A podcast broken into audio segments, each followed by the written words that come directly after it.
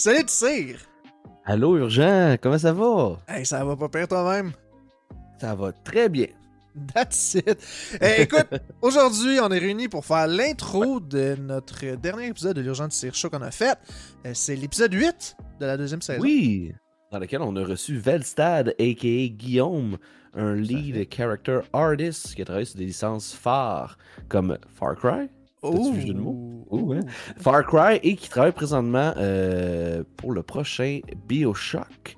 Donc, euh, très hâte de voir ça. Et on n'en a pas beaucoup parlé parce que, tu sais, mais de très belles discussions quand même sur euh, euh, la vie euh, d'un travailleur, euh, d'une personne qui travaille bien sûr dans l'industrie du jeu vidéo. Tout à fait. Non, pour elle, c'était vraiment intéressant. Euh, c'était une perspective très euh, terre à terre, très euh, dedans, là, très euh, Mhm. ça, dans les équipes directement. Puis euh, un des sujets qu'on a parlé, notamment, c'est la charge de travail des AAA versus euh, dans un studio indie. Et euh, un peu, évidemment, ce, que, ce qui était un lead character artist et comment on en est arrivé là et tout et tout. Pour vrai, c'était vraiment intéressant. Merci, Guillaume, de t'avoir prêté Oui. au jeu. Et euh, ben, pour ceux qui écoutent ce podcast en rediffusion sur YouTube et ou Spotify et ou autres réseaux, ben merci. N'oubliez pas de venir nous suivre sur tous ces réseaux-là, euh, de liker, laisser des commentaires. On est ouvert à la critique constructive. Absolument. Ben oui, toujours. Donc, euh, sur ce, Bonne écoute. bonne écoute. C'est ça.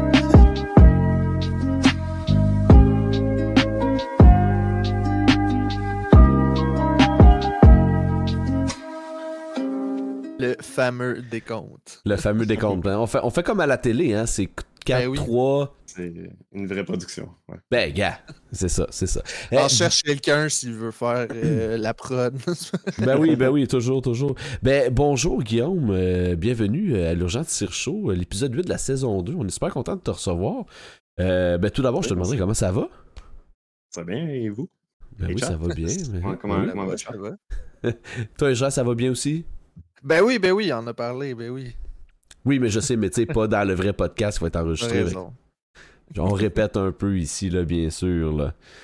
Euh, je te laisse aller peut-être, Urgent? T'as l'air d'être. euh, Ben ok, ben oui, euh, ben enchanté Guillaume. Euh, écoute, premièrement, on te demanderait, là, afin que- d'apprendre à te connaître un petit peu, de te présenter quand même, somme toute, somme toute brièvement, donc qu'est-ce que tu fais, et euh, peut-être juste nommer quelques projets sur lesquels tu as travaillé et tout. Euh, ensuite, on a un petit brise-glace, là. fait que, Juste avant, euh, j'aimerais spécifier à ceux qui écoutent sur YouTube, Spotify ou whatever, euh, on est en live sur Twitch. Euh, il va peut-être avoir des interactions avec le chat. Notre- normalement, c'est des questions qu'on peut prendre là, sur le fly comme ça pour les poser. Sinon, on les, on, les garde de côté pour la fin.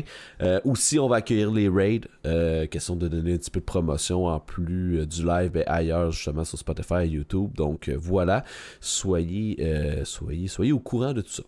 Sinon, ben oui, on peut commencer. Guillaume, je te laisse peut-être te présenter rapidement. Euh, ben bonjour, je m'appelle Guillaume. Je suis un character artist, plus précisément un lead character artist, ou un artiste de personnage en français. Euh, et je travaille dans les jeux vidéo. Euh, je, je me focus principalement dans le AAA en ce moment. Puis euh, j'ai travaillé dans des compagnies comme Ubisoft et maintenant je suis chez Cloud Chamber. J'ai travaillé sur des franchises comme Far Cry, euh, principalement Far Cry. Puis maintenant je travaille sur le prochain titre euh, de Bioshock.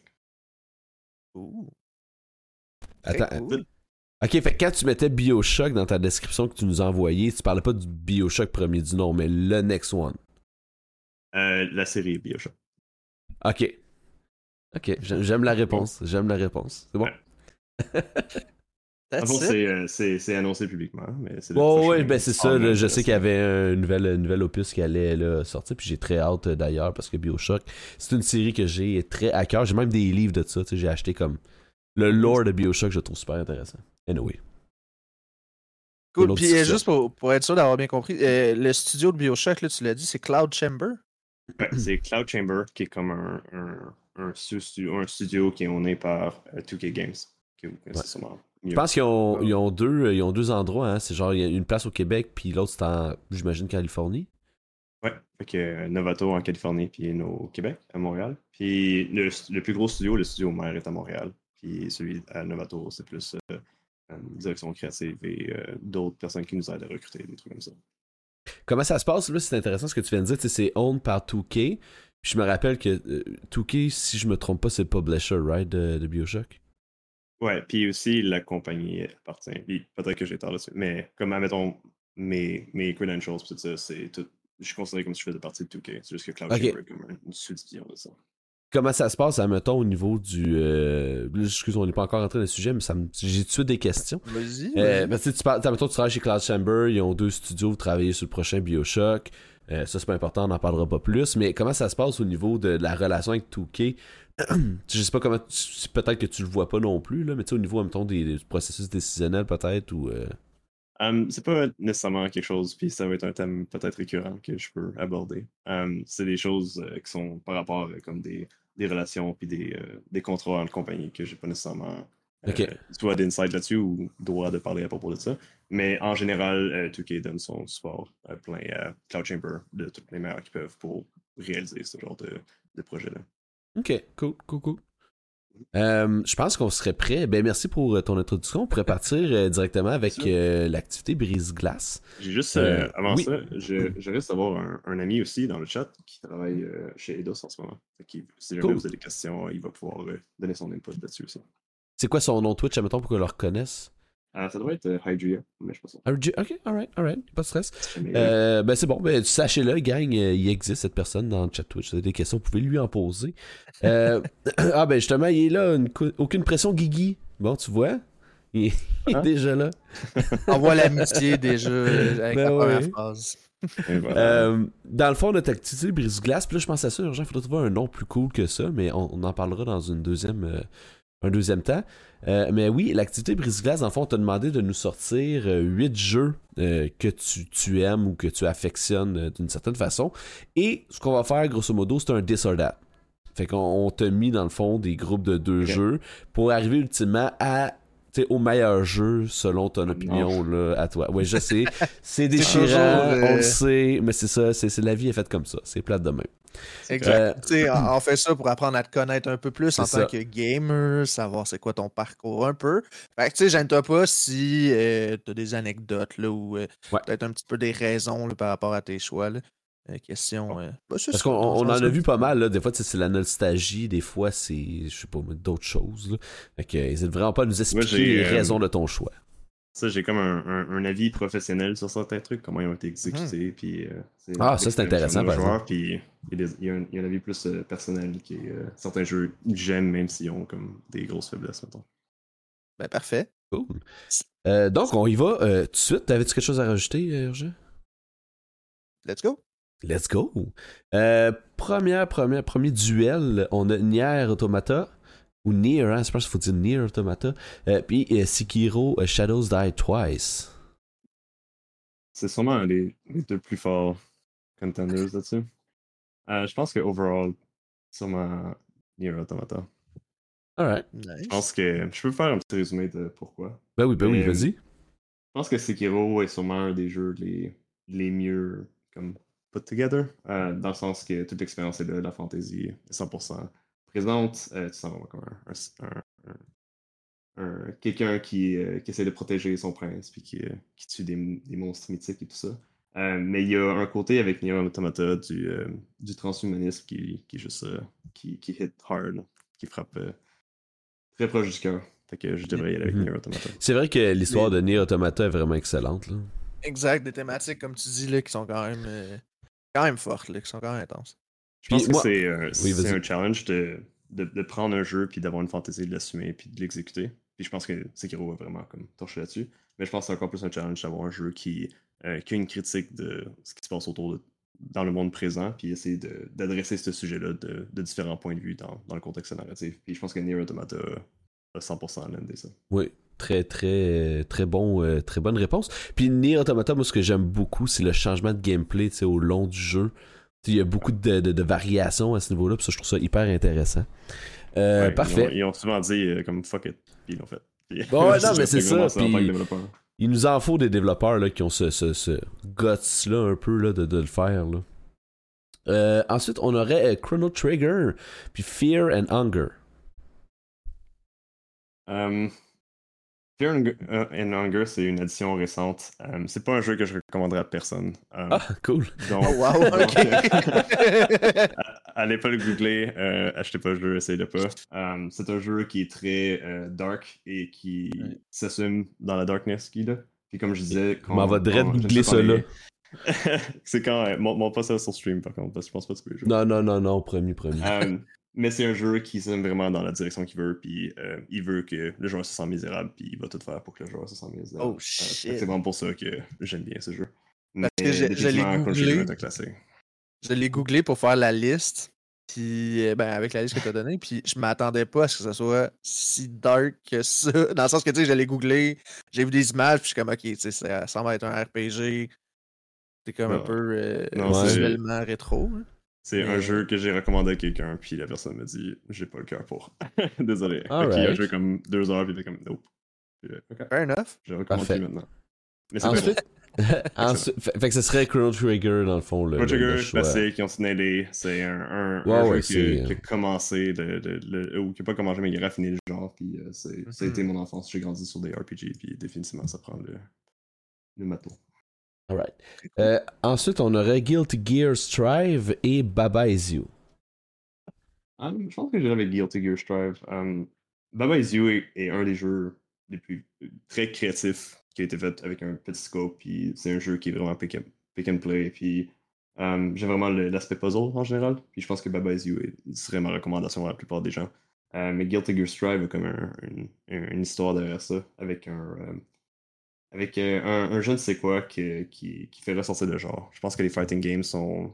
C'est comme un genre qui est un peu un peu trop niche, puis euh, qui commence tranquillement à être un peu plus euh, accessible. Puis Guilty Gear Strive était comme un des premiers, pas, pas les premiers, mais un des, un des, un des jeux qui a fait l'accessibilité de, la bonne manière pour ce genre de 2D anime fighter. Et aussi les visuels sont absolument monstres. Ok, parfait. Ensuite, on aurait Atelier Rise 1 puis Person 5. Ça, va être Persona 5. Um, Atelier Rise est un bon jeu charming. Um, overall, tu fais juste te promener, puis tu ramasses des ingrédients, puis t'es juste une, une, alchimiste qui, qui, veut sauver son village. C'est vraiment quelque chose de basic, mais le, la loop de gameplay de, vouloir crafter des trucs, puis de l'explorer, puis de commencer à feed l'un dans l'autre, euh, je trouve ça vraiment euh, intéressant et rafraîchissant. Mais Persona 5 est définitivement mon favori, euh, juste parce qu'il y a la longue lignée de Persona que je jouais quand même j'étais plus jeune. Euh, les Shin Megami Tensei qui, qui hold up encore aujourd'hui. Euh, puis juste l'exécution de Persona 5 est juste. Cool, ben c'est. C'est la matching. C'est des excellents choix. Euh, je vais laisser Urgent. Oui, vas-y. Je te, je te mentirais pas que j'aurais été un petit peu déçu si Atelier Riser 1 aurait battu Persona 5. C'est juste que Atelier Riser 1 avait un. comme je suggère, si tu veux, comme juste kickback puis juste être un je sais pas, ouais, qui se promène et qui a du fun. Euh, il y a comme, ils ont une manière de, de builder des personnages qui est qui rend vraiment relatable, ou ce que c'est comme des enfants qui, qui ont comme des, euh, des problèmes d'enfants puis qui ils chamaillent tout ça, mais tu es vraiment investi parce qu'ils ont juste beaucoup de dialogues, ils ont beaucoup des bonnes interactions, puis ils ont comme, ils ont comme des, des, objectifs euh, personnels qui se reflètent aussi dans le gameplay. Je pense que l'intégration est vraiment bien faite, mais Persona 5, c'est juste plus de budget, ils ont mieux exécuté tout ça. Bah oui. Alright. Euh, fait que la deuxième phase, c'est avec euh, Urgent qui va le faire. Moi, je tiens à m'excuser, je vais devoir m'absenter quelques minutes. J'ai une petite urgence enfant chez moi. Euh, fait que Urgent, je te laisse le lead, je reviens. Ce sera pas très long. Désolé, gang, ce sera vraiment pas long. Écoute, c'est des choses qui arrivent, surtout dans le direct. mais parfait, donc deuxième round. pour vrai, je trouve ça intéressant comme choix. Je trouve ça le fun. Puis déjà en partant, là, je veux juste préfacer la deuxième round en disant que c'est vraiment des bons jeux en général, puis c'est toujours déchirant de faire des. Ouais. Est-ce que tu as joué à certains d'entre eux? Ben oui, euh, Nier Automata, euh, Chrono Trigger, Fear and Hunger, j'ai pas joué, mais. Encore une fois, pas recommandé. ouais, c'est ça. Probablement que ça va rester de même, mais j'étais curieux, honnêtement. Mhm. Mais ouais, puis euh, Persona 5, je suis en train de le faire. Là. Fait que. C'est amuse-toi, c'est tout ce que j'ai à dire. Et c'est ce que je fais. C'est ce que je fais. Ouais, il est excellent. Mais euh, revenons euh, au 10 date plus concrètement. Donc, euh, le deuxième round commence avec entre Nier Automata, Nier Automata, voyons, et Chrono Trigger. Je, je vais sûrement dire encore une fois Nier Automata. je pense hmm. que Chrono Trigger est sûrement meilleur en termes de comme package complet, mais j'ai joué tard dans, dans ma vie. j'ai pas joué comme quand j'étais jeune. Il n'y a, pas l'aspect nostalgique en plus. Mais je pense que l'exécution de ce genre de jeu-là, il n'y a rien qui top Chrono Trigger. Peut-être Sea of Stars qui va sortir bientôt, comme est inspiré de ça, évidemment. Ben mais moi, j'avais quand même Nier Automata juste parce que c'était plus, ça a plus résonné avec mon aspect philosophe, mon côté philosophe.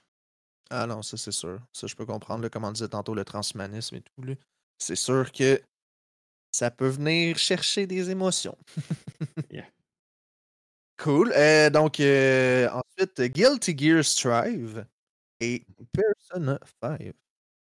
Encore une fois, ça va être Persona 5. Um, Guilty Gear Strive euh, est, est, sûrement le meilleur dans la braquette des fighting games, mais il manque encore une coche au fighting game pour arriver comme dans, dans le mainstream. je pense que c'est c'est, ça, ça impacte cette note-là. Puis aussi Persona 5 avec la, la série que j'ai beaucoup plus de familiarité qu'avec les, euh, les 15 jeux de Guilty Gear que j'ai pas tout joué malheureusement. Mm-hmm.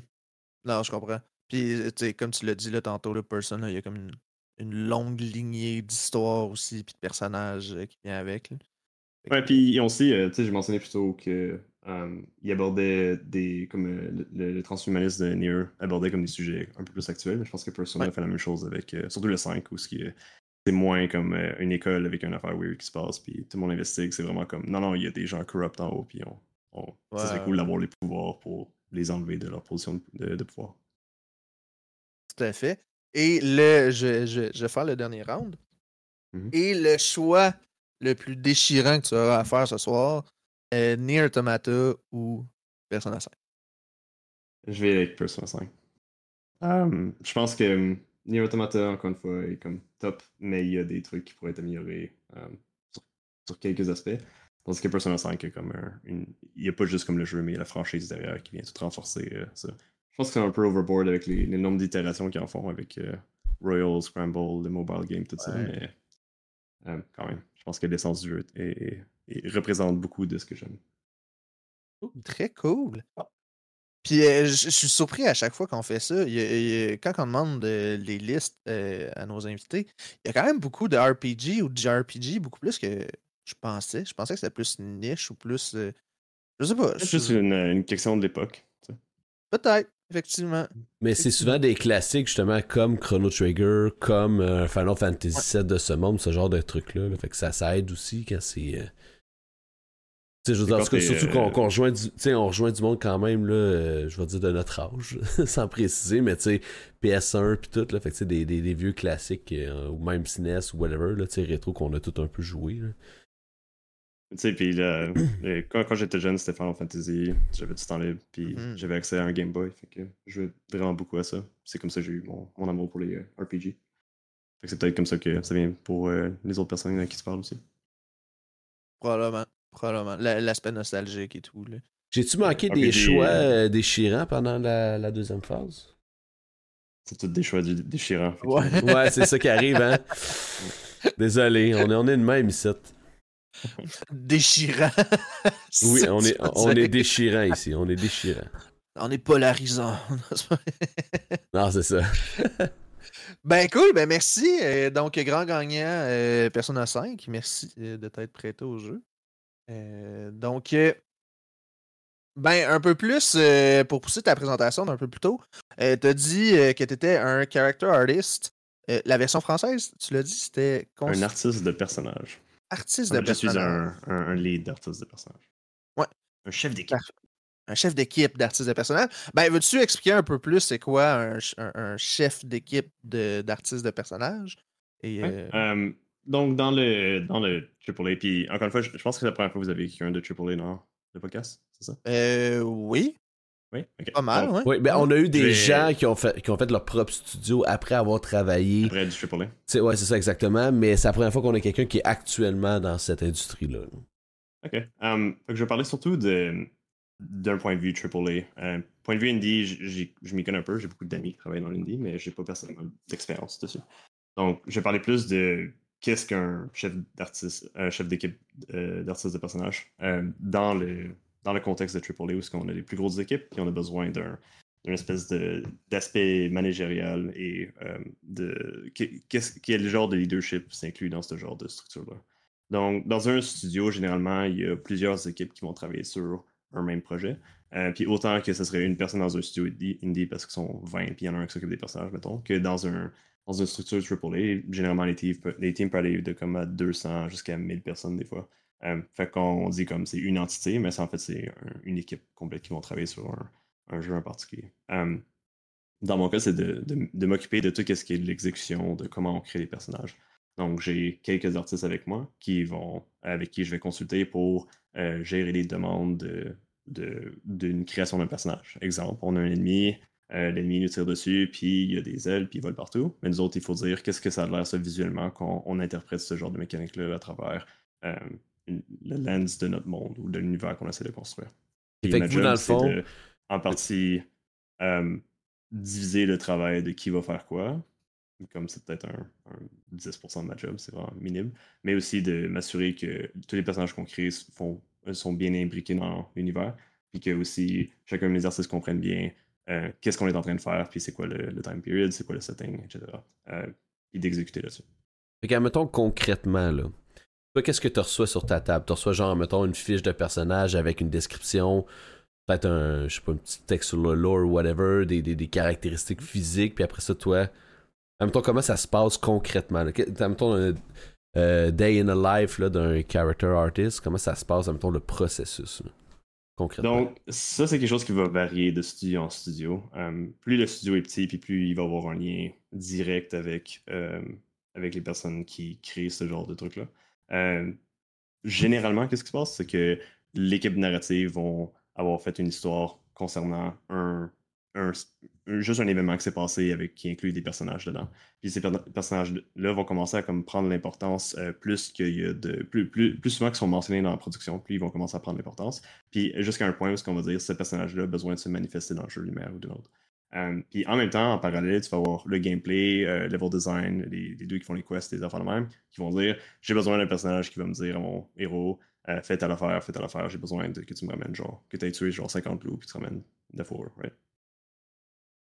avec la, combinaison de ces deux affaires-là, ça va venir une, demande pour une requête de personnage pour dire on a besoin d'un personnage qui fait à peu près ça, puis que c'est à peu près ça son background, puis il ressemble à peu près à ça. Puis ça peut être des non descriptifs comme euh, c'est un white dude, 50 ans, puis de it. Ou ça peut être toujours comme son, sa biographie au complet, c'est le frère de tel dude qui assassine tel dude à telle, heure. Euh, puis, dépendant de ce qu'on reçoit, nous autres, après ça, on va demander à un concept artist, fait un artiste de, de concept, qui va faire un dessin, un sketch, un esquisse, peu importe, euh, de ce personnage-là, qui va essayer d'y amener un peu de vie dedans, puis qui va après ça l'envoyer à notre équipe, puis notre équipe va exécuter sur ce qui va sur le concept. Ma job, euh, en tant que lead, est de comme filtrer les demandes pour s'assurer que ce soit qu'on ait toutes les informations qu'on, a pour créer le personnage, puis aussi de, euh, de, de m'assurer que les, comme les concepts, puis le narratif, tout ça, fit dans un personnage qu'on peut faire pour de vrai, comme réalistiquement. Si on nous dit comme c'est un monstre gros comme l'univers, puis il y a trois bouches, puis, puis on est ouais, on supporte pas ça, on, peut juste pas, c'est trop compliqué, ou le scope est trop gros. Euh, fait qu'on va essayer de comme juste le faire fitter dans des normes qui sont un peu plus réalistes de notre côté. Puis votre job s'arrête à l'esquisse, admettons, ou au sketch. Est-ce que c'est vous qui, faites aussi la modélisation 3D? dans le cas que ah. c'est un jeu 3D, bien sûr. Donc, les sketchs, euh, hmm. c'est les concept artists qui vont le faire. Hmm. Puis nous autres, on est l'équipe de création modèle 3D. Fait que souvent, on va recevoir un sketch, puis on va faire la conception 3D de, basée sur le sketch qu'on reçoit. le sketch, c'est souvent comme une inspiration de ce que le personnage devrait être. Puis on va le finaliser vraiment en 3D en, le voyant comme dans le contexte du jeu. Par contre, encore une fois, ça dépend de, la grosseur de l'équipe, tout ça. Comme en ce moment, euh, moi, des fois, je m'occupe de faire des sketchs. Des fois, je travaille directement avec mon concept artiste qui fait des sketchs, puis je fais des reviews back and forth avec lui. Euh, puis on crée un personnage comme toute l'équipe ensemble. Euh, de que moi, j'aime opérer les choses. Très cool. Puis je me suis toujours demandé euh, qui, qui toi, dans ton équipe, là, vont vous servir l'esquisse, vous faites la modélisation 3D. C'est qui qui décide ultimement, mettons, que tel personnage, ce soit un NPC de, de bas niveau que je vais dire, ou qu'un personnage relativement important, va ressembler à ça? C'est qui qui a comme la décision finale de ça? Ça, c'est un peu complexe. Ça dépend vraiment de la structure des choses. Des fois, tu vas avoir comme trois directeurs en toi, un artistique, un de design d'environnement de, ou un design de combat, par exemple. Puis ils vont tous avoir quelque chose à dire sur le personnage. Le level designer va dire Ah, je le voyais plus comme étant comme un un dude qui est juste sur le bord de la rue, puis il est pas important, puis après tu vas voir le narratif qu'on va faire. Non, non, il est super important, en fait, c'est comme. Euh, c'est le final boss, là. C'est le, frère du final boss, whatever. Puis après ça, tu vas voir l'autre dude, en, le directeur artistique va juste dire comme Ah, mais il est juste. Il, a pas là tant, beau, rajouter une barbe, puis. Ça peut être des commentaires vraiment comme abstraits de certains directeurs qui vont comme arriver dans ce personnage-là, dépendant de comment il pourquoi il en a besoin ou euh, c'est quoi son rôle dans le jeu. Mais euh, souvent, c'est des corps qui essaient d'être validés. au fur et à mesure qu'on les crée, on essaie de mettre les choses dans le jeu le plus rapidement possible pour les voir en contexte puis de dire est-ce qu'on a besoin de passer du temps là-dessus ou est-ce qu'on devrait le mettre à une autre place? Est-ce qu'on peut réutiliser euh, ce personnage de ailleurs Est-ce qu'on peut le briser en certains morceaux puis le splitter si jamais on le coupe? Des affaires comme ça. J'imagine qu'il doit y avoir peut-être des fois des, si vous pensez à un personnage, il y a une esquisse, vous le modélisez 3D, puis une fois que vous le mettez comme dans l'environnement, ça fait comme moins, là. il y a comme un look and feel un peu moins intéressant qu'on aurait pu peut-être envisager. Um, ça arrive, um, ça arrive fréquemment, mais c'est des choses que c'est pas exact, il fait pas de la manière que tu penserais qu'il fait pas. Um, généralement, mettons qu'on a une, on a une DA qui dit qu'on a des, des démons le jeu généralement, ce qu'on fait du nouveau personnage, c'est qu'on va se dire les démons ont des règles visuelles. Ils ont un langage visuel. Ils ont toujours des cornes, ils ont toujours des ailes, ils ont toujours des écailles, peu importe c'est quoi, right? Ils sont toujours rouges, ils sont toujours. etc. etc. Puis si jamais on a des règles qui sont assez précises comme ça, faire un autre démon qui est le frère d'un démon, whatever, ça va être assez facile. Puis il va sûrement y ressembler parce qu'on a déjà les outils, puis on a déjà comme les règles pour créer visuellement ça. La, chose qui va comme un peu briser, c'est si jamais tu le mets dans le jeu, puis les animations sont pas bonnes, le AI pathfinding, il sait pas où aller, euh, la quest est brisée, puis il parle, puis il dit rien, genre. Euh, c'est plus ces affaires-là qui, qui est comme le package final qui va briser. Pas nécessairement la consistance entre euh, les différents modèles, parce que généralement, on a comme un, des guidelines par rapport à ça. C'est cool. Juste, un, juste un disclaimer. Si jamais je dis des, termes que le monde ne sait pas de quoi je parle, je peux me dire parce que je suis un peu 100% euh, du temps dedans. Fait que des fois, j'assume que le monde sait. C'est un bon point, puis je vais le dire euh, à l'oral parce qu'effectivement, tu as parlé de DA, euh, puis je pense que oui, ça a peut-être perdu quelques-uns. Mais DA qui est direction artistique, effectivement. Exactement. Fait que une direction artistique qui est aussi fait partie en parallèle de mon rôle, qui est de, de dire le jeu en général va ressembler à ça, avec des éléments visuels, puis il va pas ressembler à ça, qui est d'autres éléments visuels qui sont pas dans le style qu'on essaie d'atteindre.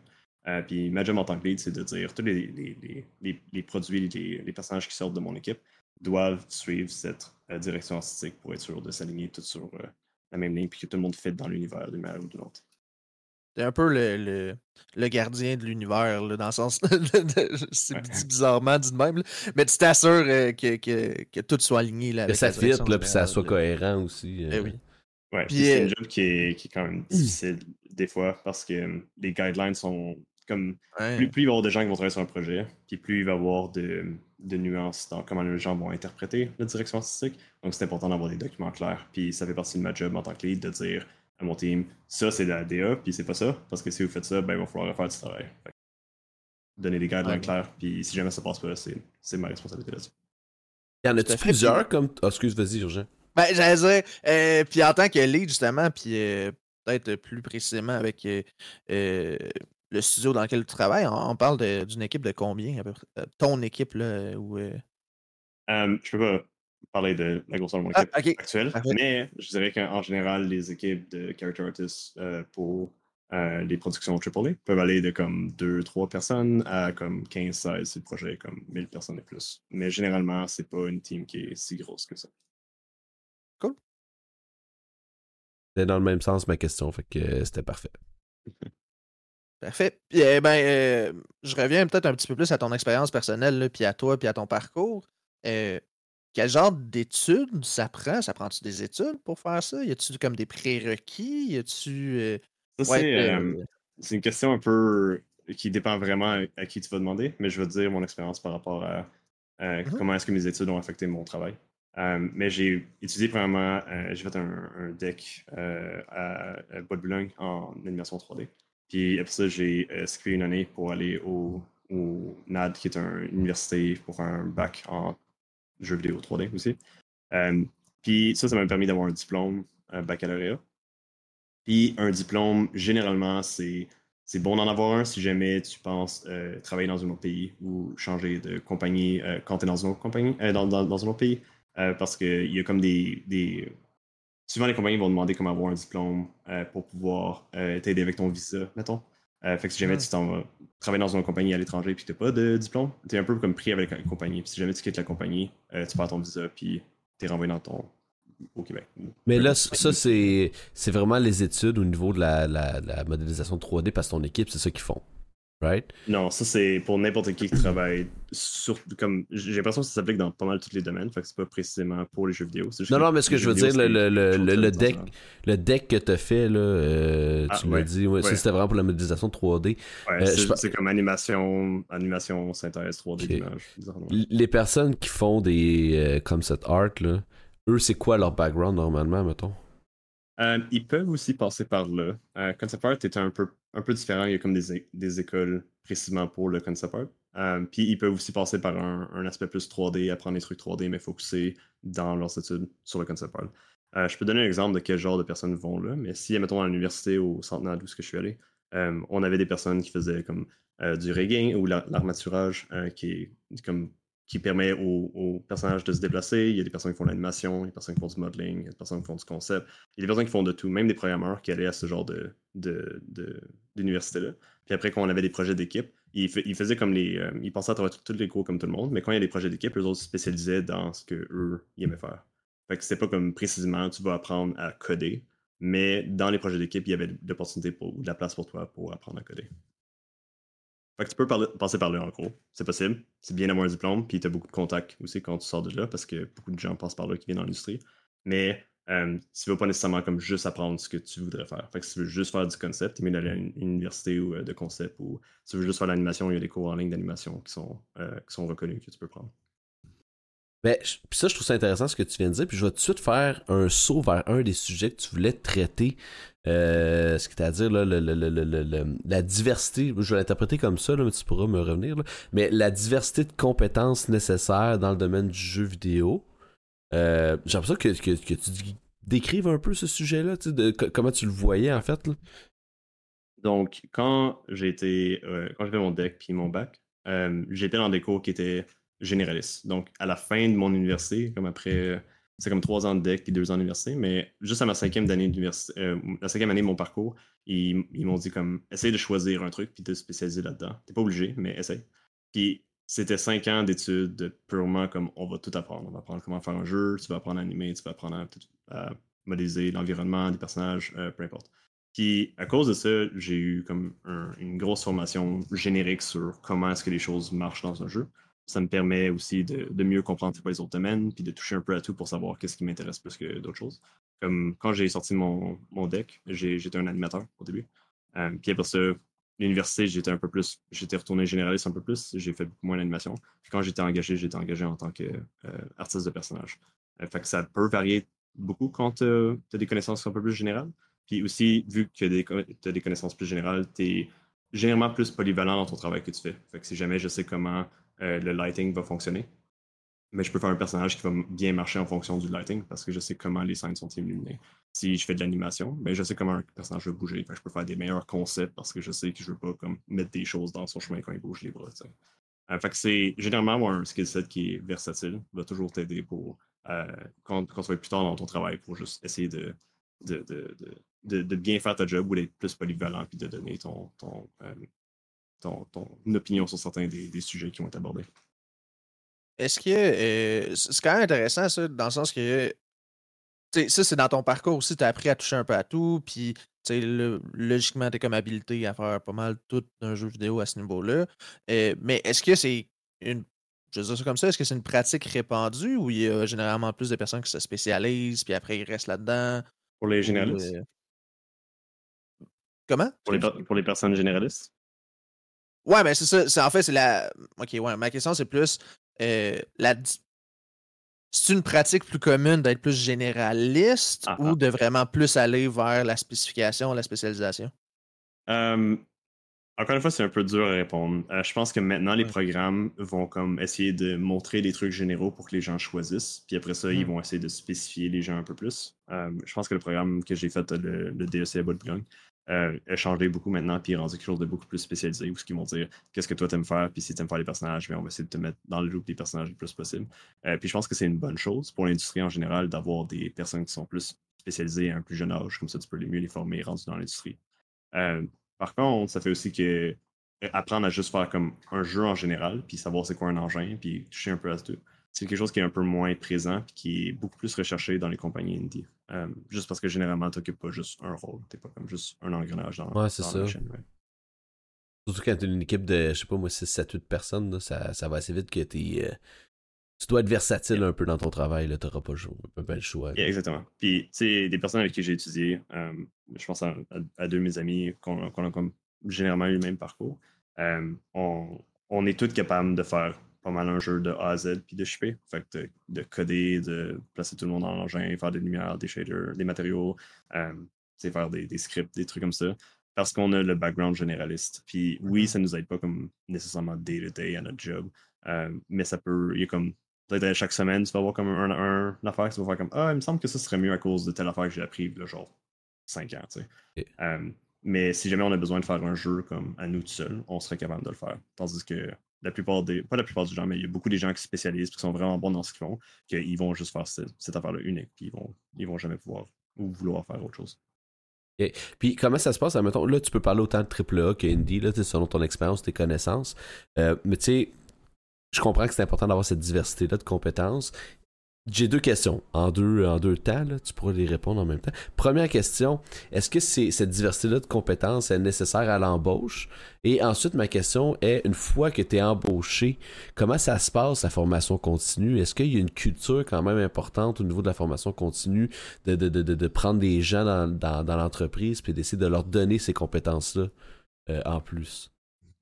Je dirais pour si c'est nécessaire, non. Si c'est un, un atout ou un plus, ça dépend de ce que tu appliques pour. Si, mettons, on demande à un, concept artist qui fait juste des dessins, est-ce que tu sais faire des matériaux dans l'engin ou des, faire des textures? Mais les textures, ça pourrait être utile. Mais mettons, si tu fais de l'animation, puis ils vont se dire comme, ah, non, pas vraiment. Mais le, ça va, ça va rien vraiment changer à ce qu'ils vont faire dans, dans un contexte AAA.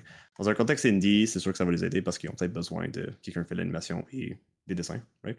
Euh, mais dans un contexte AAA, ça change pas grand-chose, sauf que ça peut être un plus dépendant de la job. Exemple, euh, quand j'étais engagé pour euh, faire les personnages. Euh, j'étais vraiment pas bon pour faire des personnages, comme vraiment à chier. Mais j'avais un, vraiment bon sens technique de c'était quoi qui, construisait un personnage. J'ai fait beaucoup de recherches, écouté des, talks, euh, fait comme des. et fait des, fait des, des, shaders par moi-même, des affaires comme ça, des, trucs techniques pour les personnages. Puis c'est ça qui m'a eu ma job, parce que j'étais plus versatile que, que de juste faire des personnages, même si j'étais pas super à faire des personnages. Puis quand je suis rentré dans l'industrie, je suis rentré dans cette position-là parce qu'il y avait besoin de quelqu'un qui faisait exactement ce que je faisais on the side, qui était de juste faire de la recherche sur les personnages et non genre faire la modélisation de personnages euh, directement. Fait ça peut être un atout, c'est bien, mais ça dépend de c'est quoi la job que tu appliques pour. Si tu sais faire du game design, puis que tu as un, side hustle de faire euh, des personnages, ben c'est plus ou moins relié. C'est cool d'avoir, puis ça peut être intéressant comme dans quelque chose d'indie où ils ont besoin des deux, mais généralement c'est plus ou moins important. Euh, pour ce qui est de comment la formation se fait, euh, Indie, je pense que c'est de la formation qui est plus par euh, osmosis. Genre, tout le monde apprend l'un de l'autre juste par la nature d'être à côté de ton collègue. Mais je pense que dans le AAA, c'est un peu plus isolé, où ce que généralement tu tiens avec ton équipe, tu fais des trucs avec ton équipe. Puis si jamais il y a des choses que tu dois apprendre pour ta job en particulier, tu peux demander, dépendant de si tu as un bon lead, si tu as quelqu'un qui est là, si tu as de la bonne documentation, si tu as des, euh, s'il te laisse de l'espace pour grandir dans le rôle ou si tu as, besoin de support. Euh, mais ça va toujours être, ou relativement toujours être, focusé sur la job que tu fais. Des fois, ils vont dire comme, si tu dis, hey, je t'intéresse à faire du game design, puis je fais du personnage en ce moment, puis ils ont besoin de game design, ils peuvent peut-être te dire comme, hey, est-ce qu'il peut faire du game design comme genre un feature par semaine ou quelque chose comme ça, juste pour checker qu'est-ce que ça a de l'air, puis comprendre votre pipeline. Mais il faudrait vraiment que comme toutes les étoiles s'alignent, puis il n'y ait pas besoin de toi en tant qu'artiste, il y ait besoin d'un game designer, ils ont du temps dans la production, il y a quelqu'un qui est là pour te supporter, il y a un feature qui a besoin d'être fait qui est un peu amateur. tout, ça a besoin de s'aligner pour que ce soit un, processus facile, mais c'est quelque chose qui sont généralement ouverts euh, à faire. Puis pour ce qui est de la formation, euh, tu vas apprendre beaucoup plus dans l'industrie AAA que tu vas apprendre en étudiant. Parce que étudier dans un contexte où ce que les, le concept de deadline, le concept de tâche, le concept de genre euh, essayer de s'organiser, puis la, pression éditoriale des affaires de même, c'est pas des choses que tu es vraiment exposé à. Puis aussi, tout le monde est comme du même niveau. Il y a personne qui est vraiment comme meilleur que toi. Tu peux juste lui demander des questions, puis il va te répondre, puis il va te montrer comment faire les trucs. Il n'y a pas d'outils qui vont t'aider à optimiser ton pipeline, puis à juste comme. Sais, comme, mettons, tu fais un personnage, ben, tu vas prendre, en tant que, en tant qu'étudiant, tu vas peut-être prendre comme trois mois à faire un personnage. Puis tu vas arriver dans l'industrie, puis ils vont dire comme Ah, tu veux faire une tête de personnage, fais juste faire ça, ça, ça, prends ça, prends ce match-là, puis that's it, puis ça te prend deux jours. il y a vraiment comme une grosse différence de, euh, de connaissances qui, qui, si jamais tu étudies juste seul. Et tu l'as mentionné. Excuse, moi mais ils supportent euh, quand, quand tu es engagé, ils vont te laisser au moins six mois pour dire comme on va t'onboarder, on va tout te donner, prends ton temps, fais tes tâches comme tu veux. Puis après, une fois que tu es comme catch-up, tu es up to speed, ils vont te laisser comme t'épanouir un peu jusqu'à temps que tu bloques, puis ils vont te donner un peu de training à travers tes pairs. Il y, a, quand même une culture là, de la formation continue qui, qui est intégrée. Là. Il y en a une, mais ça dépend de quelle compagnie, quel genre de projet, puis quel genre d'équipe. Ouais, j'imagine. On va donner plus de temps. Comme, admettons, tu as un mois de production libre. Il y a des équipes qui vont faire OK, on, se rattrape sur ce qu'on a manqué. Fait qu'on va, tout, on va se devancer pour être en avance, puis pour être confortable, puis nous laisser plus de temps. Mais il y a aussi un team qui va dire OK, on prend un mois de break où ce qu'on fait juste faire, des trucs pour le fun, on s'enseigne des trucs entre nous, on raffine nos pipelines, des trucs comme ça. Puis en tant que chef d'équipe, euh, tu l'as mentionné un petit peu, là, mais je voudrais peut-être euh, pousser un petit peu. Euh, en tant que chef d'équipe, tout ce qui est côté gestion, tout ce qui est côté, je sais pas, la gestion, tu gères des humains là, quand même, tu gères quand même une équipe. Est-ce que c'est quelque chose que tu as vu dans tes études? Est-ce que c'est quelque chose que, qui t'ont. Ben, comment comment tu as appris à gérer ça, mettons, je vais dire ça comme ça?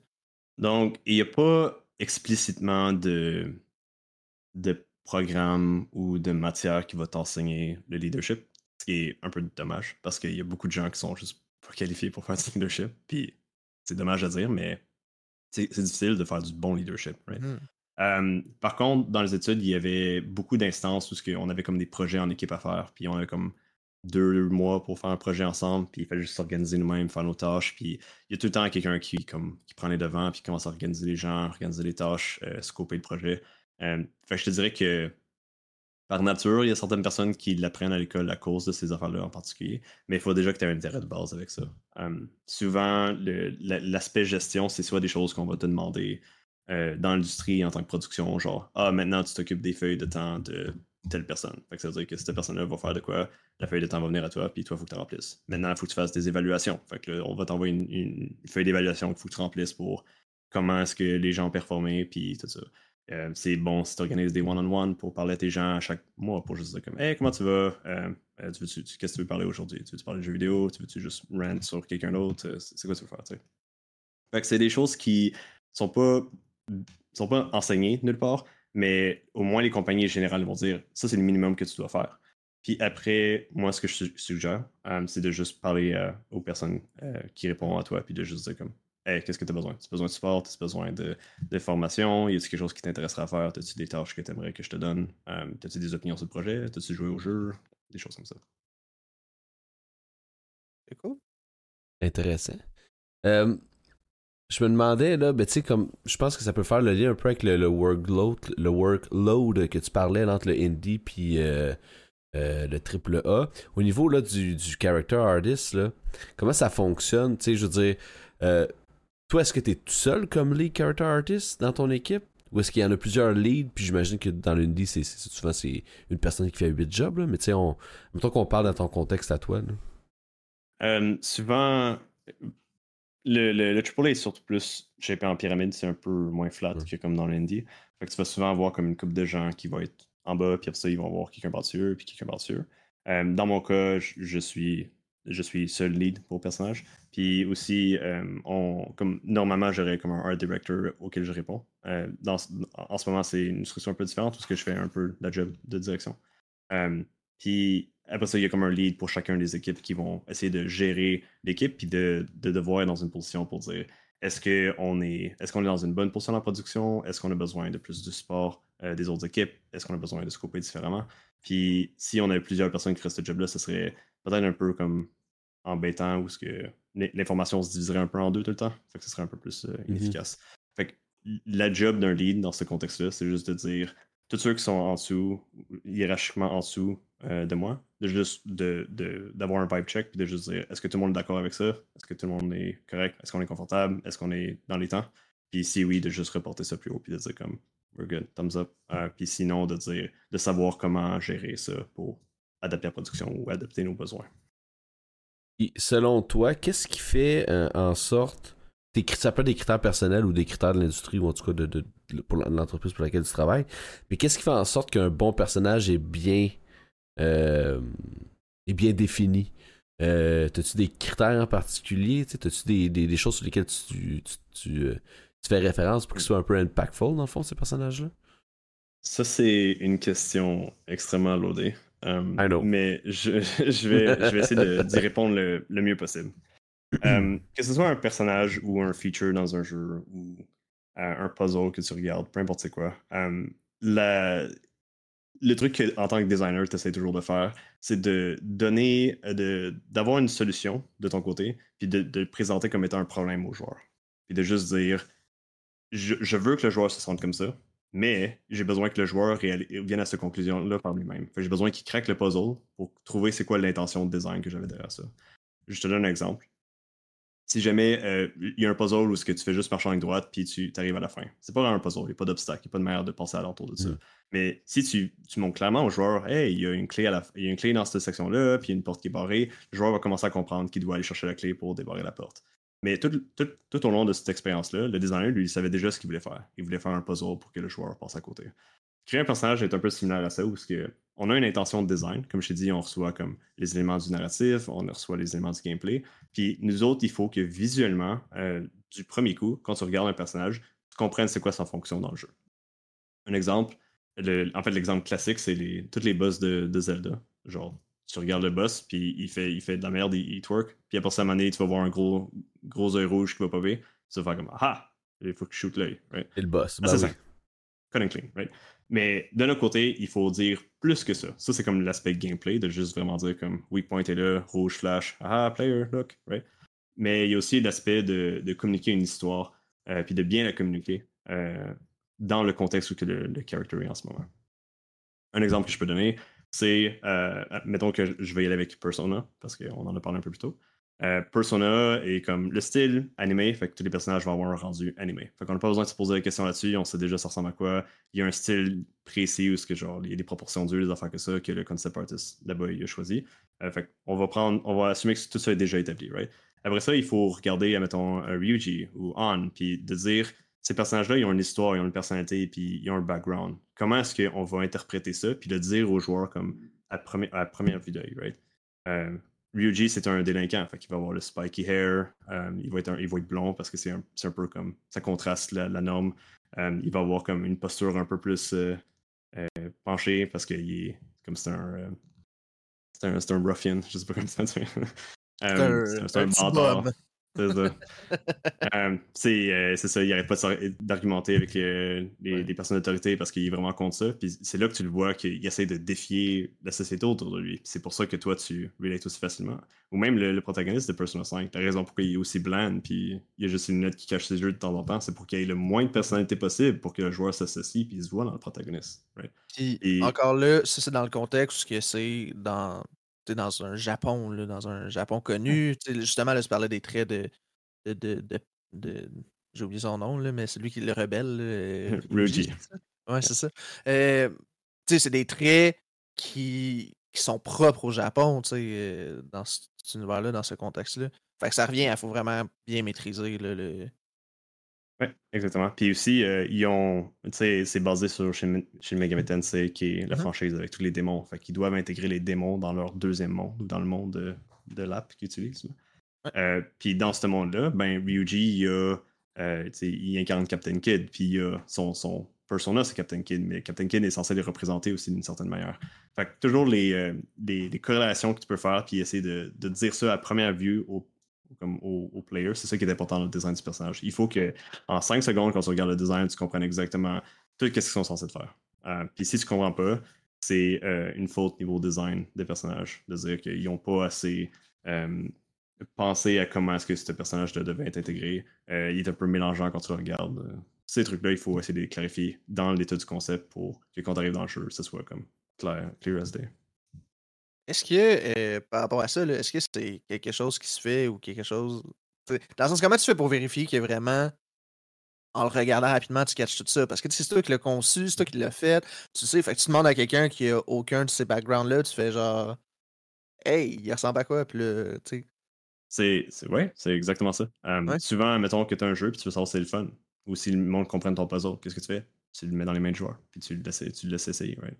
Même chose que si je fais un dessin de mon côté, ben, je vais souvent demander à quelqu'un qui est juste à côté de moi, comme Hey, t'en penses quoi de ton, du dessin? Puis ici, il fait comme Eh, la tête a de l'air trop grosse ou quelque chose comme ça. Puis tu sais, moi, je suis comme Ah non, la tête est pas trop grosse, c'est sûr que non. Puis là, je regarde, puis à un moment donné, comme 5 minutes plus tard, je vais faire comme Ouais, la tête est vraiment trop grosse, c'est quelque chose que je change. Euh, fait que je pense que d'avoir des yeux. Euh, des yeux vierges là-dessus, c'est toujours. je suis, euh, je suis un peu curieux. Euh, historiquement, peut-être dans ton, ton, parcours personnel et professionnel, ce serait quoi, les, ton top 2-3 personnages dans lesquels tu aurais participé à la création que tu es très très fier? Ben, Soit qui était très important ou que whatever. Um, il y en a qui viennent à l'esprit, mais je peux pas en parler. ok, mais admettons des personnages déjà existants qu'on connaît. Là. Ah, ah euh, que j'ai participé à la création? Ouais.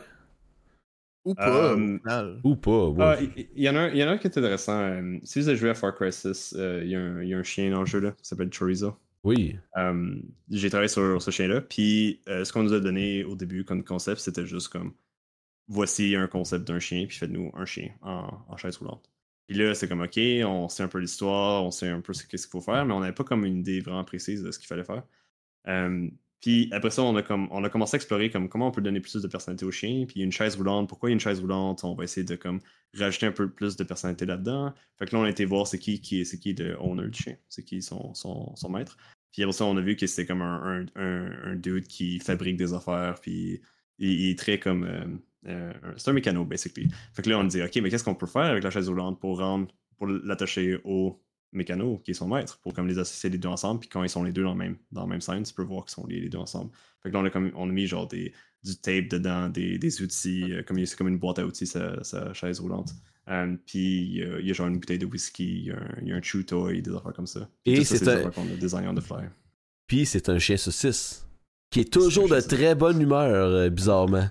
D'où le nom, notamment, le chorizo en espagnol, c'est une saucisse. Là. Ouais. C'était l'idée euh, narrative derrière ça. Puis nous autres, ah, on, cool. on a focusé sur l'exécution de ça. Personnellement, en tout cas, dans mon run de Far Cry 6, euh, c'est tout à lui que j'avais à mes côtés. Ouais, nice. Je l'aimais beaucoup. euh, T'en aurais-tu un deuxième, mettons Deuxième. Um, Ou un qui n'a pas nécessairement participé, là, mettons, là, mais que, que personnellement, le, personnage t'a marqué là, en général.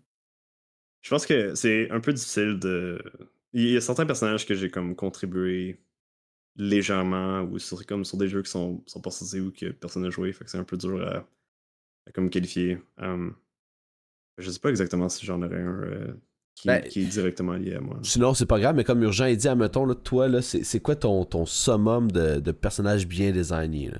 Il y en a-tu un ou deux, dans le fond, que dans ta. Là, t'as parlé, mettons, du protagoniste dans Persona 5, c'est un excellent exemple. Il y en a-tu d'autres que t'as fait comme mettons, là, tu me fais pas, tu parles de, de, de, Far Cry.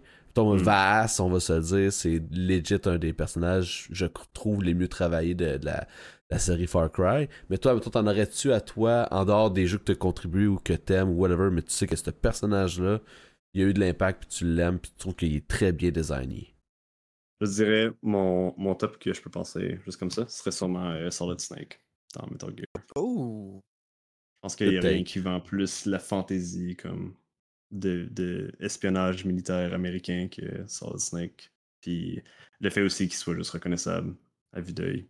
C'est comme depuis. Euh, ils ont comme fait euh, le, bandana dans le vent, là, puis les, épaulettes qui sont un peu sorties de sa silhouette. Là. Il y a pas.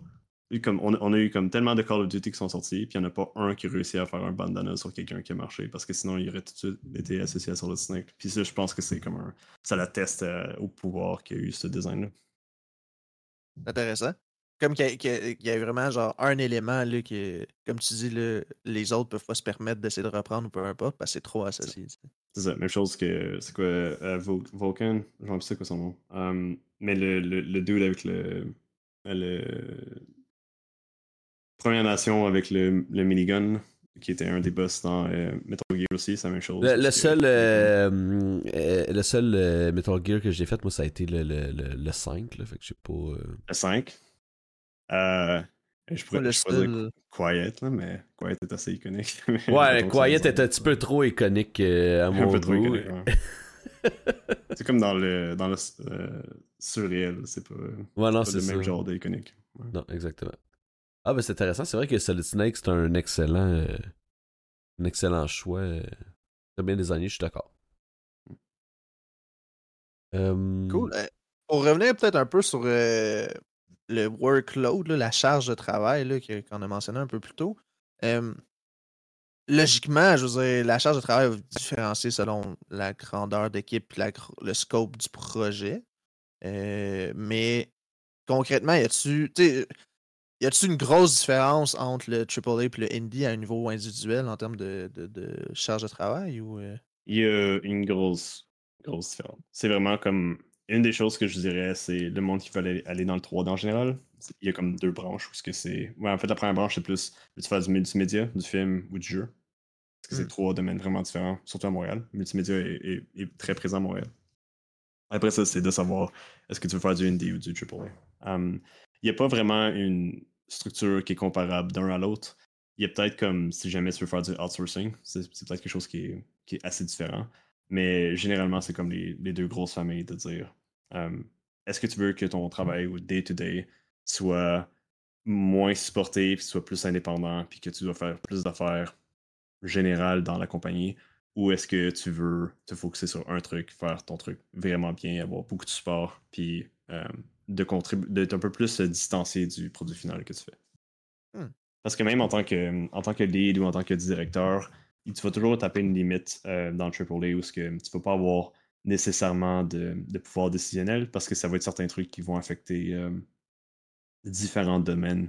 Puis, admettons, genre, je pense que tel ennemi devrait bouger plus lentement parce qu'il est gros puis massif, mais le gameplay, genre, non, il a besoin de bouger plus vite parce que sinon il est trop facile à tuer.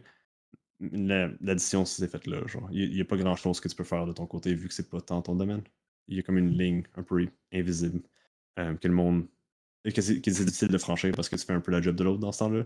Tandis que Mm. en indie, il y a tellement de sujets à faire, puis il y a tellement peu de monde pour les faire, que si tu prends un sujet, il y a quelqu'un d'autre qui a genre 10 000 autres choses à faire. Fait que ça ne pas généralement. À moins que les deux vous fassiez comme les personnages, puis il n'y a personne qui fait de l'environnement. Là, c'est peut-être un problème. Mais c'est quelque chose Ouais, que- ouais. qui est réglé plus en interne. Là, mettons, là, je, je- je retourne peut-être au début, là, puis on aurait pu en parler plus tôt, là.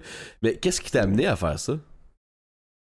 J'ai un amour profond pour euh, les juste des, les personnages, les humains, ou juste l'expressivité de, la personnalité que quelqu'un peut avoir. C'est pour ça qu'au début, j'étais plus animateur parce que j'aimais comment les gens bougeaient. Mais pour ça, j'ai tombé un peu plus dans le dans l'idée de, de qu'est-ce que quelqu'un représente, comment quelqu'un s'habille, comment quelqu'un euh, vit sa vie, puis qu'est-ce qui l'a amené à, à être ce qu'il est aujourd'hui. Puis je pense que c'est quelque chose qui se reflète bien dans euh, la création de personnages, où ce que des choses vraiment minimes que juste porter un- un- une jaquette particulière peut en dire beaucoup sur ta personnalité. Euh, puis de pouvoir euh, créer un personnage qui représente euh, une intention, puis d'avoir un joueur à interagir avec, puis de, d'avoir cette impression-là d'un coup. Euh, c'est le genre de choses qui m'intriguent beaucoup. Ouais, oui, ben, c'est intéressant. Excuse, c'est parce que j'ai regardé. euh. Mais. Ben, euh, je- je- Oui, vas-y. Ben, ok, ouais, là, je vais rechanger de sujet, là, je m'excuse. mais... mais non, mais il y a un commentaire dans le chat euh, que je trouve quand même intéressant. euh, parce que Ruby qui dit plus de jobs en indie, en indie j'imagine. Puis, à mon. Je c'est une question dans le sens que est-ce que c'est. Ok, je vais retwister le commentaire, puis. euh, de ce que tu connais. Est-ce qu'il y a plus de jobs en indie ou en AAA? On va poser ça comme base, puis après, en suivre. Et juste une question langage. Plus de jobs, genre il y a plus de, il y a plus de, D'opportunités. de... Je vais dire opportunité. Ben, j'imagine que, tu sais, je veux dire, Ouais. c'est plus gros des AAA, fait qu'il y a techniquement plus de nombre mais de jobs. ma- question c'est plus, est-ce que c'est plus workload ou est-ce que c'est opportunité de carrière? Genre, Opportunité de carrière, Ouais, c'est opportunité de carrière. Hum, je, honnêtement, je suis pas vraiment sûr. Je sais qu'à Montréal, la scène indie est vraiment grosse. Fait, que- ou juste au Québec en général. Fait que je pense qu'il y a beaucoup de postes là-dessus. Mais dis-toi que, mettons, que t'as as genre 20 studios de, de 10 personnes qui, euh, qui sont indie ici. mais tu as, un projet dans une compagnie AAA qui a 250 personnes. Fait que c'est déjà plus de gens que dans ce studio-là. Il y a beaucoup de genre jobs qui vont être connexes dans un, dans un, euh, dans un projet que tu penserais pas nécessairement. Comme euh, chez Ubisoft, on avait genre des interior designers, des personnes qui font des baristas, qui font du café, des janitors, des personnes qui s'occupent des plantes. Il y, a plein, il y a plein de jobs qui sont un peu connexes à ça, qui sont pas nécessairement reliés à la 3D ou juste tu fais de la programmation tu fais, du, tu fais des websites. Ubisoft a besoin de quelqu'un pour mmh. maintenir son website, de, de s'occuper des, serveurs, des trucs comme ça. je pense qu'une plus grosse compagnie a généralement plus de demandes et plus de demandes variées. Puis tu sais, euh, si tu veux faire des personnages en indie, euh, faut que tu trouves une compagnie indie qui a besoin de quelqu'un fait des personnages que tu fais, genre des personnages 3D ou des personnages 2D dépendants. Puis tandis que dans une compagnie euh, AAA, tu peux avoir comme 15, 20, 30 character artists qui sont juste toujours en demande. Fait que, je sais pas, au indie, je pense qu'il y aurait sûrement moins de personnes, euh, mais même dans l'industrie, des fois, c'est des demandes vraiment spécifiques. Des fois, ils vont avoir besoin de personnes pour faire des personnages, puis des fois, ils vont pas en avoir besoin pendant comme deux ans. Puis à un moment donné, ils vont en avoir besoin. Ça va dépendre du marché. Ouais, puis de toute façon, j'imagine que ça, ça, va par projet aussi. Là. Euh, ça va par, euh, par compétence de celui qui applique aussi. Genre, si, tu des bons généralistes, applique pas dans un pour les. Il n'y a pas grand chose que tu fasses pogner il faudrait que tu aies comme une affaire vraiment spécifique pour dire comme je, suis généraliste, mais je fais comme, moi, mettons, je fais des personnages mieux que je fais le reste, puis on va comme ok, on peut t'entraîner en tant que faire des personnages, mais ce serait très niche.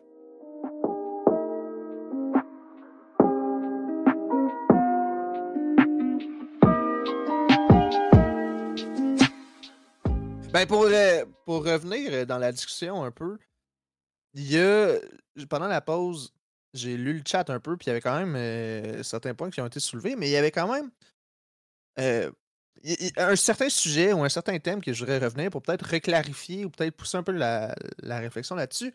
Euh, je voudrais vraiment faire la distinction entre concept artist puis character artist. Vraiment, comment les deux s'emboîtent l'un dans l'autre, puis qu'est-ce qui vient, un peu l'ordre et tout. Mmh. quoi? Donc, en jeu vidéo, surtout en AAA parce que c'est quelque chose de plus ambigu, euh, euh excuse, de plus clarifié puis distinct. Euh, mmh Concept Artist va s'occuper de euh, donner une esquisse de qu'est-ce que le personnage devrait avoir l'air. Fait qu'il va prendre toutes les notes qu'il voit de gameplay besoin de trois points faibles, narrative a besoin que ce soit un gros zombie. puis il y a un autre équipe, genre, je sais pas, Lighting, qui veulent que ça glotte partout puis que ce soit vraiment cool visuellement. ils vont prendre ça, puis après ça, ils, vont essayer de l'exécuter avec le, directeur artistique. Puis il va comme juste faire comme un, plein d'idées. Fait qu'il va mettre sur, sur papier comme 12 différentes silhouettes de personnages. Euh, si tu fais un gros, un gros ben, il va y avoir 12 silhouettes d'og, des plus minces, des plus gros, des trucs comme ça. Euh, puis après, il va y avoir comme un processus itératif où ils vont clarifier ce genre de silhouette-là, puis ils vont essayer de le mettre toujours en 2D euh, dans, un personnage en rajoutant des éléments qui vont le rendre plus intéressant, qui vont briser la silhouette, qui vont changer les couleurs, des trucs comme ça, ou qui vont clarifier l'aspect narratif. Puis après, ils vont ils vont donner un sketch ou une illustration finie euh, du personnage avec comme vue de face, vue de côté des fois, ou juste comme un hero shot où que le personnage est très cool puis il rend motivant. Puis ça, ça, ça va être passé à l'équipe de character artists. Puis eux autres, ils vont ils vont exécuter ça. Fait qu'ils vont commencer à faire le modèle en 3D avec comme ils vont mettre comme des cubes un peu partout pour savoir c'est quoi les proportions. Ils vont commencer à travailler des, vêtements pour que ça ait plus des vêtements réalistes ou selon le style. Puis c'est eux qui vont vont l'amener jusqu'à la version finale dans le jeu avec euh, les couleurs puis euh, tout ça. Dès que c'est 3D, c'est character artist. Dès que c'est 2D, c'est concept artist. Même si des fois 2D va utiliser comme des screenshots 3D pour peinturer par-dessus pour faciliter leur job. Euh, c'est tout le temps un processus qui est comme ça. Puis des fois, il y a une équipe de concept artists qui vont avec la direction puis qui vont livrer juste des sketchs directement aux artistes, puis les artistes vont juste exécuter les sketchs. Puis des fois, il va y avoir un concept artist dans l'équipe de character artists, comme mmh. moi j'ai en ce moment, qui va juste travailler directement avec nous, puis qui va faire des itérations back and forth. Ok, c'est ça. Fait que là, dans ton équipe, tu as un concept artist. Ok, ça c'est cool. Parce que il peut vraiment, comme tu dis, le back and forth, il peut ajuster un peu plus euh, on the fly, un peu, ou tu sais, comme euh, plus avoir d'insight aussi sur Ouais, puis, Encore une fois, c'est vraiment. Ça dépend des productions. Il y en a avec des concept artists sont avec la direction, puis la direction parle avec narrative, fait qu'ils ont déjà comme le lien narratif. Puis des fois, ils sont avec les, artistes de personnages, fait qu'ils savent un peu plus comment s'intégrer, s'ils ont des restrictions d'animation. Mais généralement, tout le monde se parle un peu plus dans ce processus-là. Très cool. Je pense que. En tout cas, personnellement, je pense que les deux concepts, les deux titres ont quand même été bien distingués. Et une autre chose qui a été soulevée dans le chat que je trouvais particulièrement intéressante, depuis le début, on parle beaucoup de personnages fictifs et tout, mais on parle beaucoup de personnages humanoïdes. On parle des humains, notamment dans Far Cry ou même dans Persona, mais des personnages non humains, genre des bêtes, peu importe. T'en as-tu fait personnellement? Puis comment ça se passe un peu la différence peut-être entre les deux? J'en ai fait.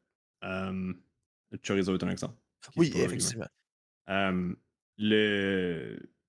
La différence, c'est pas, c'est pas si loin que qu'on penserait.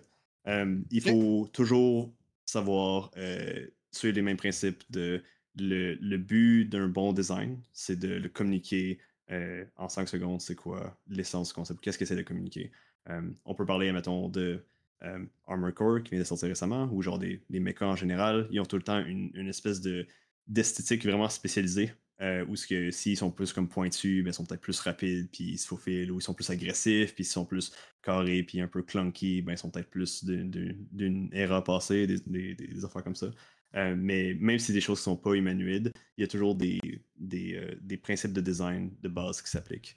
Euh, ou si, mettons, on fait un alien, vous allez voir les aliens, ils ont toutes des choses qui ont rapport avec les insectes parce que les insectes, c'est weird as fuck. Fait qu'ils vont chercher des, références, ils prennent des, gros yeux sur les côtés, ils prennent six yeux, ils prennent des écailles, puis ils vont transformer ça en alien parce que c'est quelque chose qui est, une réalité, qu'on peut observer, puis qu'il y a une marque, ça fonctionne bien. Puis c'est une, référence qui est facile à utiliser pour des choses qui sont un peu plus euh, bizarres, puis qu'on comprend pas vraiment. Mais ça reste le même design, ça reste le même processus, c'est ça, overall. Le même processus. Euh, c'est sûr qu'il y a comme un, champ d'expertise, qu'il y en a qui sont meilleurs à faire des mechas ou des, créatures. Est-ce que, mettons, dans ton équipe, tu vois des personnes, mettons, qui ont plus cette. Parce que, tu sais, mettons qu'on parle d'humanoïde, je pense que une personne qui. En tout cas, j'ai l'impression que quelqu'un qui va peut-être faire. Regarde, je vois, ok. Ma question. si t'es concept artist, admettons, OK? Puis ta, ta job, c'est d'imaginer à quoi peut ressembler le personnage. Si c'est un humanoïde, ça va être facile parce que tu as des points de référence que tu connais dans ta vie. Si on te demande, admettons, de euh, développer un, personnage qui est un extraterrestre, whatever, puis admettons qu'on spécifie, je veux pas que ça ressemble à un, insecte. Y a-tu des. Comment tu perçois, mettons, dans ton équipe, s'il y a des gens. J'imagine, en tout cas, qu'il y a des gens qui sont plus capable d'avoir cette créativité-là, peut-être? Je sais pas comment l'expliquer, là. Ma question est tout croche, je suis, je suis conscient, je suis désolé. Je pense, que la question est comme de deux. Ouais, ouais, c'est ça. La première, c'est euh, si c'est un concept qui est, que tu pas aisément des références ou qui n'a pas une direction claire, qu'est-ce que tu fais? Puis l'autre, ce serait plus euh, est-ce qu'il y a des personnes qui se spécialisent dans différents domaines dans l'équipe? Euh, sais-tu que tu es bon dans ce que tu fais? T'es un excellent. C'est excellent. J'aime ça. Merci. T'as tout, compris ce... tout compris ce que je voulais dire. je, parle, je parle le, québécois. Ah, ok, c'est bon. Parce que normalement, la relation de moi et Urgent, c'est moi j'ai des questions tout croche. Urgent, précise mes questions. Moi, je, parle puis euh, je m'exprime, mais c'est exactement ça. Allons-y avec ça. fait que pour ce qui est de euh, comment est-ce que tu fais un concept quand tu n'as pas de référence, euh, il, y a une, y a plusieurs approches pour faire ça. Tout le monde a leur approche en particulier. Euh, souvent, les gens vont comme aller par défaut à des choses que eux autres comprennent bien ou qui aiment ou qui sont habitués de faire. mais il y a aussi, souvent, ils vont comme faire une espèce de, de slideshow avec comme 20 silhouettes de personnages ou 20 trucs weird de personnages qu'ils vont faire. Puis après ça, il y a quelqu'un qui va regarder ces genres de silhouettes-là ou ces, ces sketchs, puis ils vont dire Moi, je préfère, j'avais plus quelque chose en tête, quelque chose comme 3, 4, 5, puis 8, mettons. Mm Fait ça, ils vont prendre 3, 4, 5, puis 8, puis ils vont faire deux autres itérations qui vont ressembler à ça, juste pour donner un peu de variation, puis pousser certains concepts pour que ce soit plus iconique. Puis après ça, ils vont dire, OK, ben ça, je préfère ça, mais le traitement, je sais pas comment ça va être. Donc là, il fait une deuxième passe, puis il check c'est quoi le traitement des matériaux, euh, c'est quoi, il s'est fait de quoi, c'est quoi les tissus humains, est-ce que c'est comme de la, la fabrique, c'est qu'est-ce qui, qu'est-ce qui se passe dans le personnage en tant que tel, c'est quoi les, les, palettes de couleurs, etc.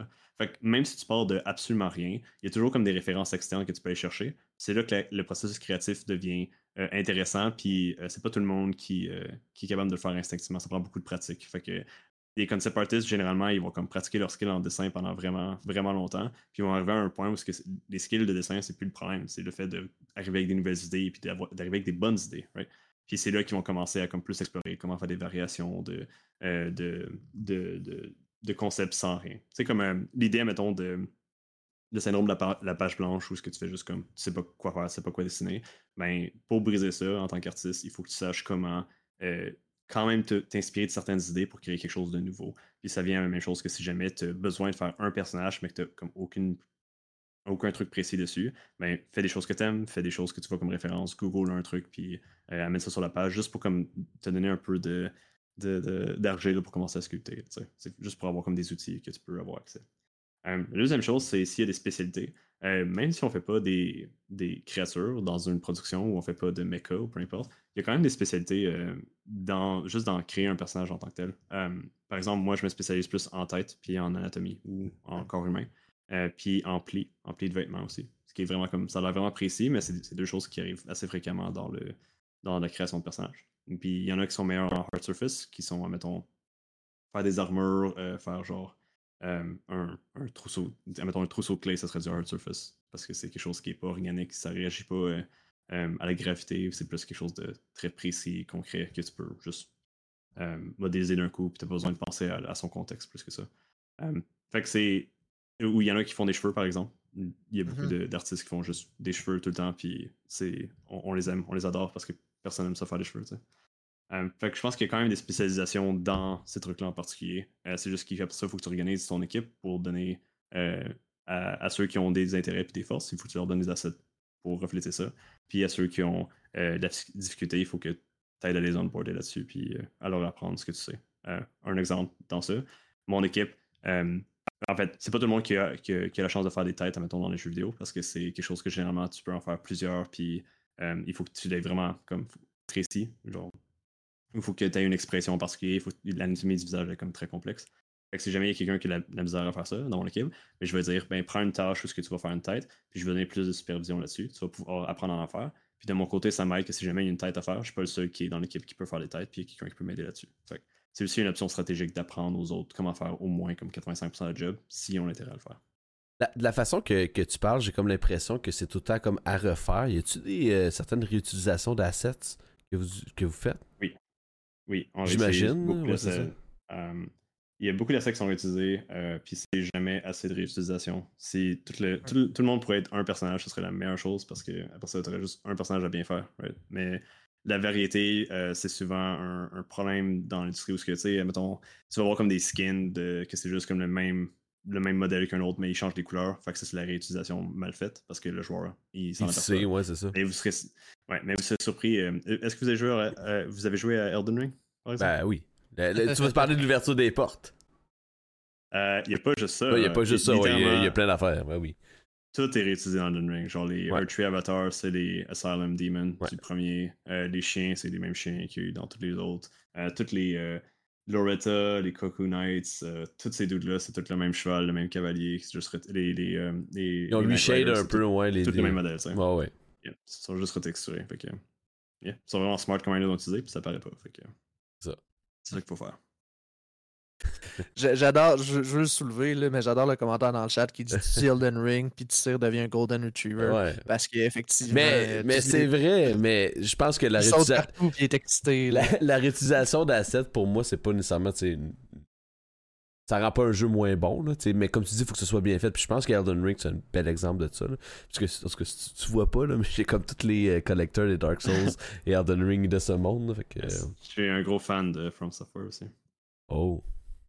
On va pouvoir s'en jaser. faire un ami, c'est sûr. Mais oui, mais c'est ça, mais la reprise d'assets, euh, mais il y a quand même des grosses modifications qui sont faites. Là. C'est pas. Euh, I mean, ça dépend.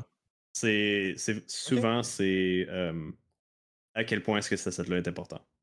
Genre, si tu as un NPC que tu parles une fois, il donne une quest, puis tu t'en vas, ben, tu peux prendre des assets de, de civilian, de juste n'importe quel asset que tu as pris, les mettre ensemble, puis juste les, les, les, faire qui sont pas qui sont uniques, qui sont pas random, c'est tout dans le même dude. Puis tu as un NPC, tu lui donnes un nom, puis tout est good. Ça peut être autant ça que ah, le, le, méchant, il y a des souliers de luxe. On pourrait utiliser des souliers de luxe qu'on a fait pour un habit de civilian, de whatever, mais on va juste les peaufiner un peu, puis les remettre sur le méchant. Dans, dans les demandes que, que vous recevez, est-ce que des fois ils font référence à d'autres jeux? Qu'est-ce que tu veux dire? Genre, mettons, ok, euh, ce, ce, ce protagoniste-là ou ce NPC-là ou whatever, ce, personnage-là, j'aimerais qu'il y ait une vibe un peu comme tel personnage dans tel jeu vidéo. oui, oui, très souvent. c'est souvent comme le brief narratif, ils vont souvent mettre, mettons, ils vont faire une liste de c'est qui le personnage, qu'est-ce qu'il fait, euh, c'est quoi sa philosophie du monde. Euh, ils vont comme faire un backstory de c'est quoi à peu près le personnage, comment il réagirait à des événements. Puis ils vont souvent mettre un, une image d'une célébrité ou d'un personnage d'un film ou euh, quelque chose de, mettons, tu, regardes Peaky Blinders, puis il y a, le deux du, mm. protagoniste de ça, ben, il trouve que c'est un personnage intéressant. Ben, ils vont mettre une photo de lui pour donner un vibe. Quand tu lis le texte, comme un vibe associé avec. Fait que souvent, il va avoir comme des références indirectes comme ça. Ou des fois, ça va être des références complètement directes, ou ce que. Genre, je pense à Fear and Hunger, euh, c'est juste inspiré de Berserk. Fait oh, le personnage principal, oh, un des personnages principaux, c'est straight up Griffith. Là. Comme, il n'y a, pas de, a pas de nuance. Là.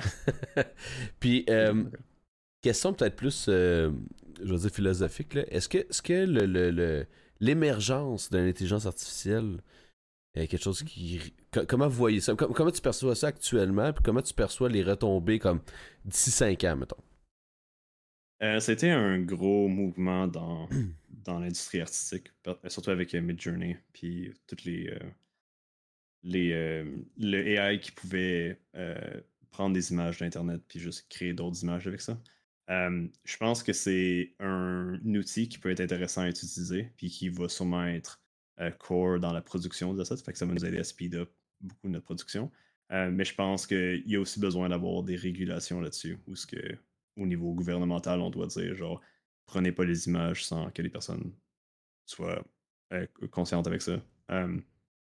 fait que je pense que c'est c'est vraiment comme un, affaire ambiguë, puis le, problème principal, c'est juste qu'il n'y a pas de régulation claire, puis il n'y a personne qui est protégé pour se faire voler ses œuvres. c'est pour ça qu'il y a du monde qui, des fois, pose pas de, trucs artistiques sur Internet parce qu'ils veulent pas se faire voler. Euh, mais je pense qu'en tant qu'outil génératif, c'est une bonne manière de comme se faire des shortcuts pour arriver à un, truc créatif rapidement, puis de juste s'en inspirer pour faire, pour modifier, puis euh, le, convertir en, truc qui va être utilisable pour le jeu. Parce que à la fin de la journée, l'art est dérivatif. Comme tout ce que les humains créent, c'est dérivatif. Donc on doit dériver de quelque chose, puis le AI fait juste dériver plus vite que nous. si ça nous sauve du temps de production, c'est très bien dit ce que tu viens de, de, dire, j'aime beaucoup. Vraiment. Puis je, Une grosse conversation dans le domaine. non, non, mais, non, ben, mais c'est ça, parce que, tu sais, mettons, je vais préciser ma question. On parle des concept artists, mettons, depuis tantôt, qui font des dessins, qui font des, des sketchs puis des esquisses euh, de, de, de, différents personnages. Est-ce que tu penses que euh, éventuellement ça va être un outil que ces gens-là vont utiliser? Est-ce que tu penses que c'est un peut-être un, un, un, rôle ou un emploi qui risque de disparaître? Comment, comment tu vois ça, tout ça? Je pense que c'est un outil qui est déjà utilisé. Um, je pense juste que le niveau. Comme si ça va remplacer la job d'un concept artist, par exemple, euh, peut-être dans certains scénarios, la job va être remplacée parce qu'ils vont pas avoir à engager un concept artist si le art director, mettons, il fait juste utiliser toutes des affaires générées par le AI. C'est juste que je pense qu'il y a quand même un niveau de finition ou un niveau de personnalisation que le concept artist peut amener que le AI va pas nécessairement avoir right off the bat. Um, fait qu'il y a quand même une place pour les concept artists, mais je pense pas. Um, puis, puis, puis, une place pour le AI pour remplacer un concept artist aussi. Mais il y a quand même des, des moments où ce que tu vas vouloir avoir quelqu'un qui sait maîtriser l'art plus qu'autre chose. Je suis un peu d'accord avec toi. Puis tu sais, j'ai l'impression que la grosse différence entre un, outil AI qui vont, qui vont générer, mettons, des, des esquisses de, de, personnages, puis un concept artist, c'est que plus je vais, je vais le dire comme je le pense, là, mais je pense qu'on va se comprendre. mais c'est de rendre, de rendre une âme au personnage, tu sais, de, le rendre vivant un peu, ce que je pense Léa a de la difficulté à faire, parce que comme tu dis, il dérive de plein de choses qui existent, qu'on fait nous aussi, mais nous, il y a quand même cette, euh, cet œil-là qu'on conserve là, quand on, fait quelque chose de, plus artistique. Là. Ouais. Puis dis-toi aussi que le AI est un outil génératif, donc il dérive de quelque chose, right? Hmm. Donc, si on demande est-ce que l'AI va remplacer ça quelque chose, ben il faut quand même que ça dérive de quelque chose. tant qu'il y a du input, il va être correct l'AI, mais il y a un moment où il, il, peut, il peut pas avoir l'input que tu as besoin nécessairement. Ah, c'est ça. Ou euh, il peut pas avoir comme. Euh, il, comme l'AI comprend pas c'est quoi les principes de, de lighting, puis c'est quoi les principes de composition nécessairement. Il va juste comme prendre une image, puis prendre un autre, puis comme à, peu près les merger ensemble, puis ça, il va à peu près comprendre qu'est-ce qu'il fait, mais il va pas spécifiquement te dire comme Ah, c'est ça, c'est ça qui fait que ça apporte plus au personnage. Ou il va pas répondre exactement à Exactement. C'est un bon essai shortcut, for sure. Ouais, je suis en train de réaliser que le, le concept de AI dans l'industrie du jeu vidéo pourrait être un sujet à part entière.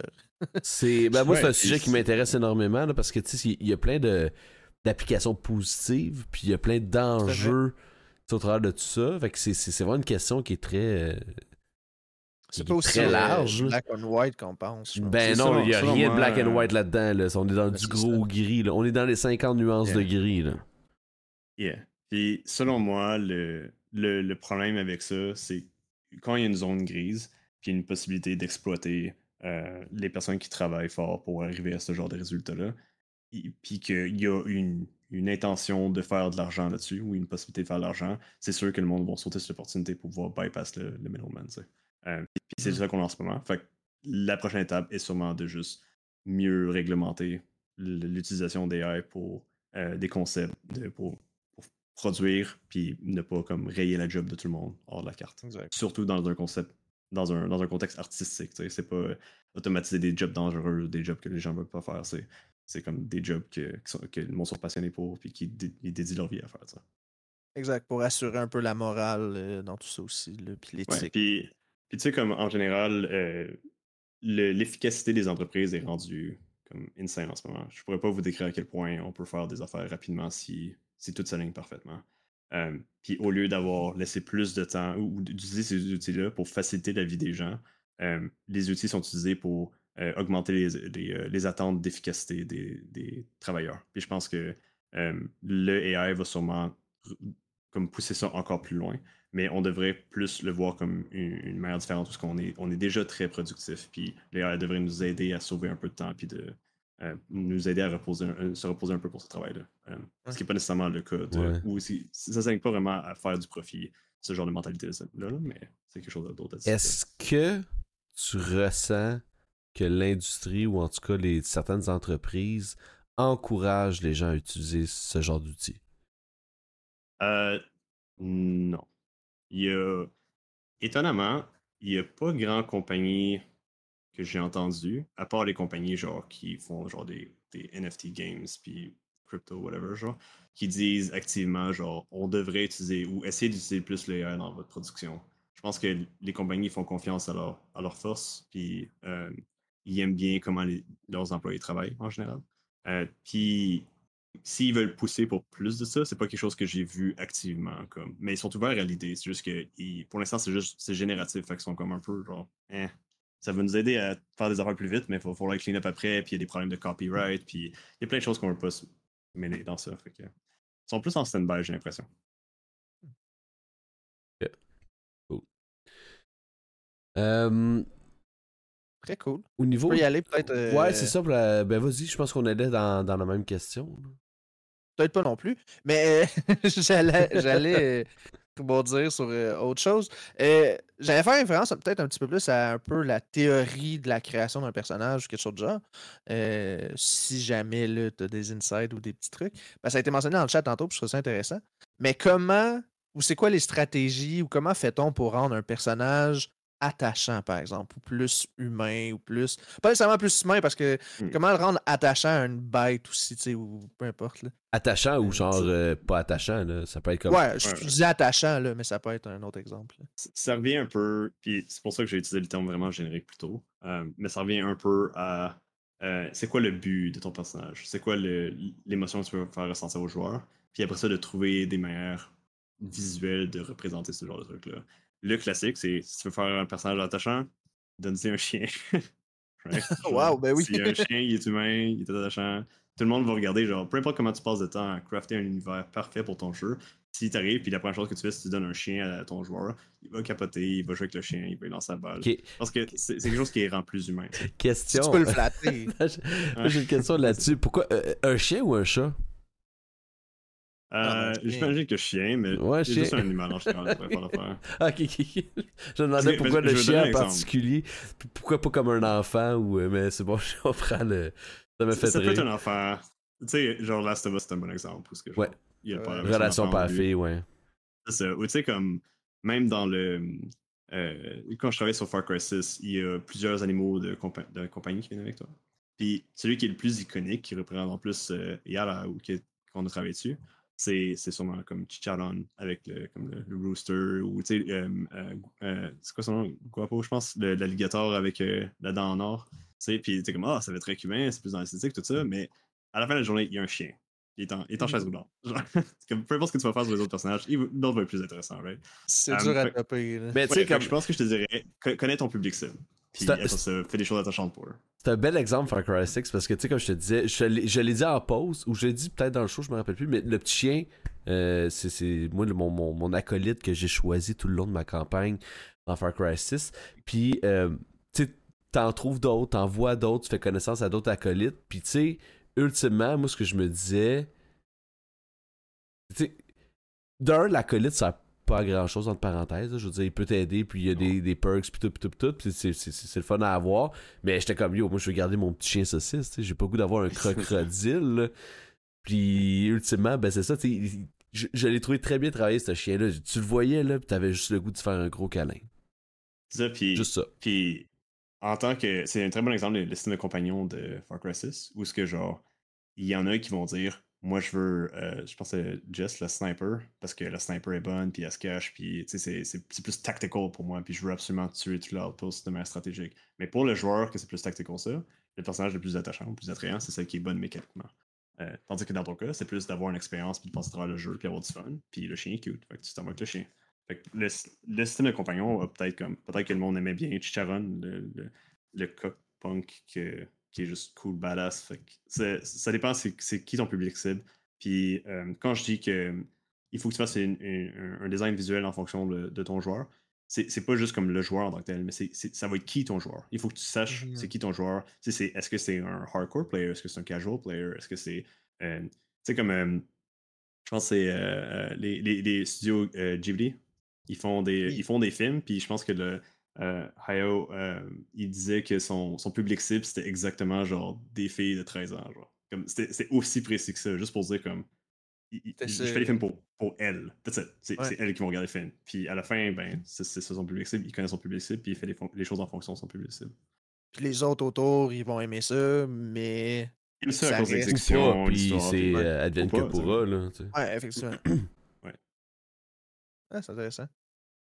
Le public cible, ben, est-ce que, est-ce que, je rebondis sur le public cible dans la création de personnages, est-ce que c'est plus efficace d'avoir un scope vraiment plus mince, justement comme Ghibli, que c'est les filles de 13 ans?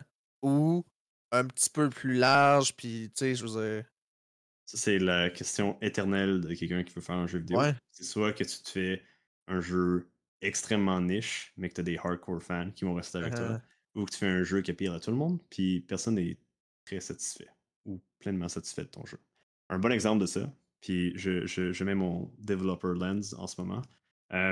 si on regarde la différence entre Path of Exile et Diablo 4, il y a une mmh. ligne vraiment claire qui est définie entre les deux. Où ce que Path of Exile, c'est si tu aimes le genre puis tu veux d'aller plus, plus loin dans ça. Tu vas Path of Exile, il y, a des, il y a des nombres, il y a des chiffres, il y a plein d'options, euh, plein de créativité, bien de fun. Mais si tu veux être un casual qui veut juste Stay Demons puis have fun avec Lilith, ben tu peux aller voir Diablo à la place. Hmm. Une belle. Euh, ouais, ouais je comprends le, la différence. Parce que c'est vrai que Path of Exile, c'est vraiment plus poussé puis c'est plus complexe. Pas nécessairement plus compliqué, c'est quand même plus complexe. Puis Diablo, je veux dire, t'as quoi 4-5 attaques maximum que tu peux. Euh, que tu peux land, là, tu sais, fait que c'est pas. Puis je veux dire, on s'entend que les builds c'est limité aussi là, dans Diablo, puis comme tu dis. Mais tu vois, comme il y, a des personnes qui disent Diablo 4 est le fun, mais il est limité. Donc, ils sont comme, eh. Mais ils regardent of Exile puis ils disent c'est un peu trop in-depth, puis il faut que tu passes des heures dessus, pour tout comprendre. Fait que je suis comme, eh. Fait que là, tu muddy the waters un peu. Euh, ça, c'est important de savoir. Quand tu fais un jeu, souvent, si tu fais un jeu pour la première fois ou c'est ton. Ou, tu, fais un, tu, fais un, tu fais un jeu que tu veux vraiment qu'il y ait une audience précise, mais tu vas faire un jeu qui est niche dédié à un certain groupe de personnes, puis tu vas pouvoir avoir comme une fanbase loyale, puis après ça, pouvoir expandre là-dessus. Mais quand tu es dans du AAA, et puis tu es censé faire un jeu qui vend beaucoup, mais tu dois appeler à beaucoup plus de gens, parce que généralement, il y a plus budget dans le jeu, puis il y a plus d'options dans le jeu, fait qu'il y a plus de chances d'appeler avec un, plus gros public. Euh, mais tu dois faire des, des, affaires qui sont pas aussi hardcore. Euh, un exemple de ça aussi, c'est les jeux de From Software, où ce que genre Dark Souls, eh c'est pas tout le monde qui veut le jouer. Mais c'est c'est parce que tout le monde était hardcore, puis le fanbase est vraiment gros rapidement. Puis après ça, euh, c'est devenu quelque chose d'un peu plus large, puis un peu plus euh, permissif, puis un peu plus accessible, qui était euh, Elden Ring, c'est leur, version ultime de ça, qui était un peu plus genre explore ça, c'est fun, yeah, puis oui, c'est un peu tough, haha, mais genre, c'est pas, pas comme le, c'est pas vendu comme étant le jeu tough, tu sais. Non, non, puis c'est pas. en effet, là, je pense que ce qu'ils ont essayé de faire, tu sais, je pense qu'ils l'ont essayé avec l'itération de Dark Souls 3 de le rendre plus. Euh, ouais, je pas mais plus accessible. Puis Elden Ring, c'est vraiment le, jet ultime là, de tout ça. Là. En effet, si tu joues à un jeu comme Dark Souls, c'est pas pareil comme Elden Ring. Là. Dark Souls reste un jeu quand même qui est plus difficile selon moi que, que Elden Ring à plusieurs niveaux là, à cause de ça. Et, euh, tu, peux, tu, peux, aussi voir ce genre de, de phénomène-là dans, dans un jeu, même s'il change pas, tu peux le voir dans le jeu lui-même. Un exemple, c'est euh, Super Mario 64. Tout le monde aime Super Mario 64, ça pire à tout le monde. Mais là, tu as des speedrunners qui font genre, non, non, je vais passer des mm-hmm. heures là-dessus. Là, right? Ils vont se donner un challenge précis, puis ils vont, faire, ils vont jouer le jeu d'une certaine manière en particulier. Euh, puis ça, c'est de, connaître son public, d'inclure ce genre de trucs-là. Comme, je pense que Céleste le fait, tout ce qui est genre des différents modes de speedrunning là-dessus, puis de, dire non, non, c'est aussi pour vous parce que c'est challenging. Mais si tu veux jouer casual, on peut te donner des retries, des double jumps, des affaires comme ça. Tout à fait. Puis, tu sais, je veux développer un jeu avec un, une pensée pour ça. Euh, c'est sûr que ça. On, on parle de speedrun, là, mais c'est un exemple. mais une pensée à oui, il y a le jeu, mais ça peut aller plus loin. ça, c'est pour les die-hard fans, mettons, les personnes qui sont plus spécialisées dans certains trucs. C'est pas tout le temps évident, j'ai l'impression. Non, parce que euh souvent les jeux vont faire du, du endgame. Uh-huh. C'est là, que, ça, c'est là que ça explose, là, où ils ont comme une campagne vraiment cool, tailor-made, vraiment nice. Puis t'arrives au endgame, puis c'est genre, ah ouais, grind, t'es, trois, dudes, tu trois dudes par jour, puis tu vas être correct, genre. c'est comme, c'est pas, intéressant, tu sais. je pense que c'est très difficile de faire ça. Euh, je reprends Path of Exile parce que je m'y connais un peu. Mais le endgame de Path of Exile, eux autres, c'est comme non, non, t'as des boss qui sont vraiment loin, puis si tu fais de la mécanique assez souvent, tu vas avoir des ressources pour pouvoir t'acheter ça. Fait que eux autres, leur endgame est beaucoup plus intéressant que de juste dire comme ah, viens faire tes daily missions, puis tu fais mm. trois daily missions, puis c'est comme ok, mais j'ai rien gagné de ça, je suis à peine de niveau, j'ai du loot qui sert à rien. Fait que c'est vraiment une question, même si en commentaire sur papier, c'est intéressant de, de sortir tous tes, euh, tes, trucs puis de dire Ah oui, ça fit parce qu'il veut ça, puis le joueur veut ça. En réalité, il faut que tu regardes qu'est-ce que le joueur en pense, puis s'il est intéressé ou non. Ça, c'est tough. Très tough. Garder, euh, garder l'intérêt, tu sais, après, puis euh, que ça soit. Tu sais, parce que tu te fais une campagne de genre, je sais pas, 20 heures, 25 heures. Garder un joueur pendant 25 heures, là, c'est, c'est beaucoup de temps. Là. quand même, ouais, 25 heures, ouais. Fait que, fait que maintenant, tu fais, ah, je vais faire un un JRPG de, de 80 heures. Puis après 80 heures, ben il y a un game de 60 heures. D'où les gens, non, non, je tape top, là. C'est passé. Il est mieux d'être bon, le game. Non, non, c'est ça. Il est mieux d'être très bon. T'as-tu, euh, tu sais, pour toi, là, personnellement, t'aurais-tu des exemples de, de characters qui sont mal design? Hmm. Ah, le pire, c'est que j'en ai tellement, mais c'est pas des choses que je garde dans ma tête, comme. Ce qui n'est pas une mauvaise chose. Non, non, c'est ouais, c'est ça. Je veux dire, ta, tête a besoin d'autres euh, d'autres informations. C'est de place pour d'autres choses. Non, parce qu'il y a des personnages que je déteste, genre. Activement. Mais, mais tu les détestes parce qu'ils veulent qu'ils soient détestés ou tu les détestes parce qu'ils sont mal designés? ok, ok, ça, ça va être un hot take. Ok, vas-y. Oh oui, on aime ça. on aime ça, let's go. ok. To be fair, j'ai pas tant joué, ok? J'ai joué comme euh, peut-être à 5 heures, je me suis rendu à la deuxième zone, je suis comme, ah, whatever. Mais le protagoniste de Horizon Zero Dawn. Ouh! Très mid. Um, je n'aime pas les, les, les, les do-goers euh, qui sont vraiment comme euh, blindly follows everything, puis yay, puis en tout cas, je trouve, je trouve qu'elle stand out un peu, puis peut-être qu'ils ont fixé ça dans le 2, je sais pas, mais dans le premier, j'étais zéro intéressé par ce personnage-là. Je ne déteste pas activement, mais je pense que c'est juste mid. Elle est comme, elle est comme un. Elle est pas Aloy. Aloy. Ouais, de son prénom. Ben, moi, j'ai jamais accroché à ce jeu-là, fait que je, te file un peu, mais je sais pas si c'est à cause de ça, mais c'est peut-être en partie la raison. Moi, j'ai euh, adoré le premier, mais je comprends que Aloy, c'est pas le personnage. Tu sais, quand tu dis qu'il est mid, je, je peux pas être comme contre, ça comme ça.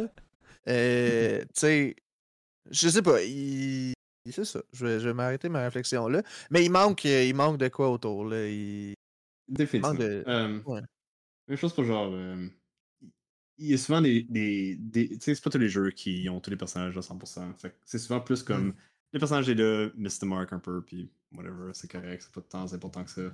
Euh, mais quand c'est un personnage qui est comme core à l'histoire, qui est principal, puis qui est dans ta face, puis que t'es censé comme relate avec ce personnage-là, puis que ça marche juste pas, c'est, c'est pas, c'est pas du bon design overall.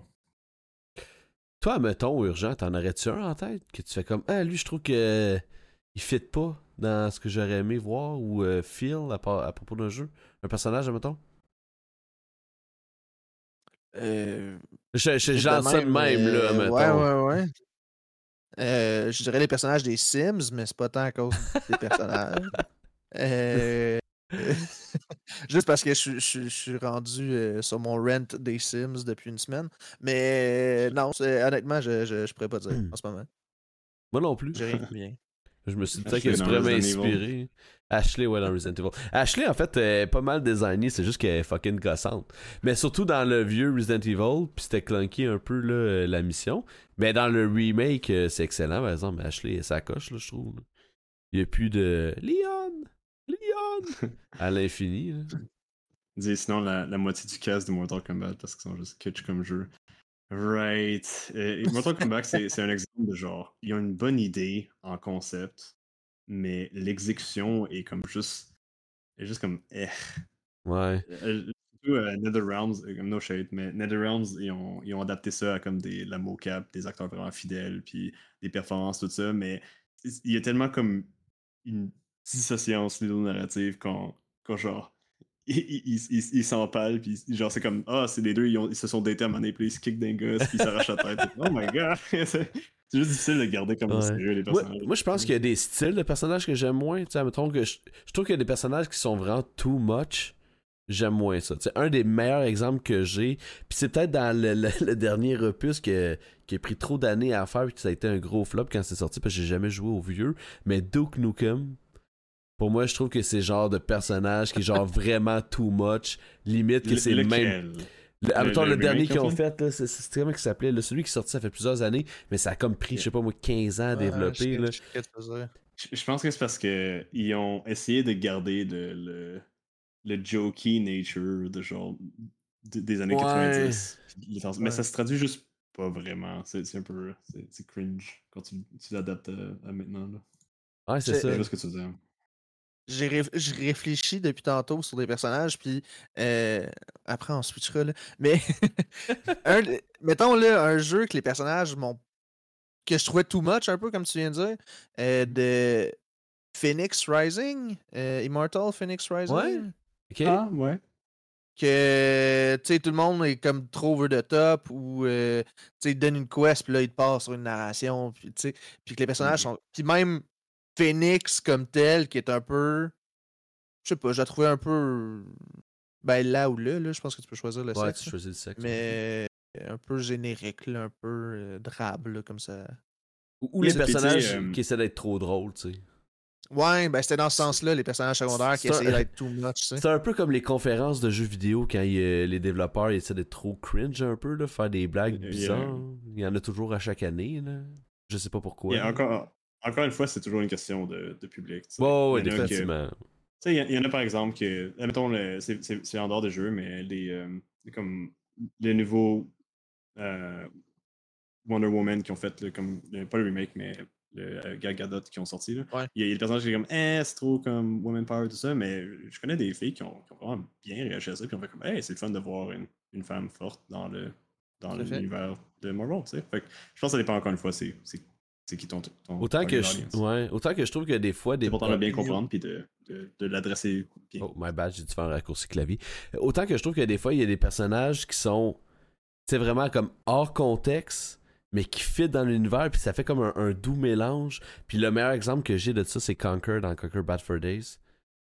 C'est un petit écureuil tout cute mais dans le contexte c'est comme un gros alcoolique qui se réveille en lendemain de brosse puis qui vit une aventure genre, débile. Mais je trouve que ce, ce, mélange-là, cette espèce de, de, de, de, Ça fit. Pour une raison comme bizarre. Mais. Ça fait, avec le, à cause du contraste. Ouais, c'est ça, exactement. le contraste, il est bien fait. Ouais, le, jeu était basé sur être absurde. C'était d'être une fleur avec des seins ou quelque chose comme ça. c'est ça. L'histoire complète, c'est genre, t'es un écureuil qui est un qui tient la table, genre, au début. Mais, mais tu sais, à quel point ce, genre de contraste-là voulu être répété, mais jamais été réussi? Tu sais, je veux dire, il y en a d'autres des jeux de même, là, qui, ou des. En tout cas, personnellement, moi, je fais plein de démos à chaque semaine de jeux. Puis il y en a que je vois, tu sais, qui essaient de répéter des. des, des, des, des, des, euh, pas des solutions, là, mais en tout cas, des, des ce genre de design-là, ce contraste-là, mais que ça fonctionne vraiment pas. Je pense que c'est une question de bien comprendre c'est qui le, ton public encore une fois. Parce mmh que si tu si aimes genre des, des, des jokes immatures, fait que tu fais juste des jokes immatures, mais que la plupart du monde réagissent pas tant à ça, ou culturellement ils comprennent pas c'est quoi, ben, des jokes vont manquer. Peut-être que c'est juste que, c'est un bon design, mais ça marche pas. C'est juste que Conquer Bad Fur Day, euh, moi j'avais 10 ans quand j'ai joué à ça, là, parce que mes parents m'ont acheté ça, puis j'avais aucune idée de quoi qu'ils m'achetaient, puis j'avais aucune idée c'était quoi, là, mais j'ai adoré le jeu quand même, tu sais. Mais peut-être que j'étais public cible, je sais pas. C'est unclear. C'est des, couleurs euh, rayonnantes, puis c'est un écureuil qui saute. Peut-être, Le euh, public cible de Conquer, c'était les enfants qui n'avaient pas l'âge pour jouer, mais qu'il fallait que les parents l'acceptent. fait que c'était cute, ça look good, fait qu'ils acceptaient. cool. encore une fois, genre, les Pokémon est un autre exemple, parce que c'est des cute, cute furry animals in a ball, mais pas mal tout le monde aime ça, tu sais. Parce que différentes personnes aiment différentes choses de Pokémon. Il y, en a, y en a qui aiment juste Pikachu, puis il y en a qui aiment ça euh, collecter tous les Pokémon. Il y en a qui c'est nostalgique, puis il y en a d'autres qui aiment juste faire les, les, les, combats contre d'autres joueurs. Ça dépend. Hey, c'est vraiment intéressant euh, les discussions qu'on a aujourd'hui. Je pense que, ben, si vous êtes d'accord, je pense qu'on peut se diriger tranquillement euh, vers la fin du show de ce soir. moi, j'aurais peut-être deux questions pour finaliser, urgent, si t'en as pas avant. Je te suis. Good. on s'en est parlé durant la pause. Ça fait sept ans que tu es dans l'industrie, que tu as quand même eu plusieurs postes, tu as quand même évolué grandement dans, ces années-là. Qu'est-ce que tu dirais à ton toi d'il y a sept ans? je pense que je pense que c'est important de comprendre euh, les besoins euh, d'une production pour euh, bien savoir comment postuler pour ce genre de position-là. si jamais il y a un désir de quelqu'un de vouloir travailler dans l'industrie, c'est de bien comprendre qu'est-ce que l'industrie recherche en particulier, puis de, l'assumer à 100%. dans mon cas, je, suis rentré dans l'industrie parce que j'avais une connaissance, un aspect technique, puis c'est ça qui était en demande. Euh, mais j'aurais pas pu rentrer dans une position et avoir la carrière que j'ai si j'avais pas un minimum de connaissances techniques comme j'avais dans le temps. C'est comme un coup de chance de mon côté.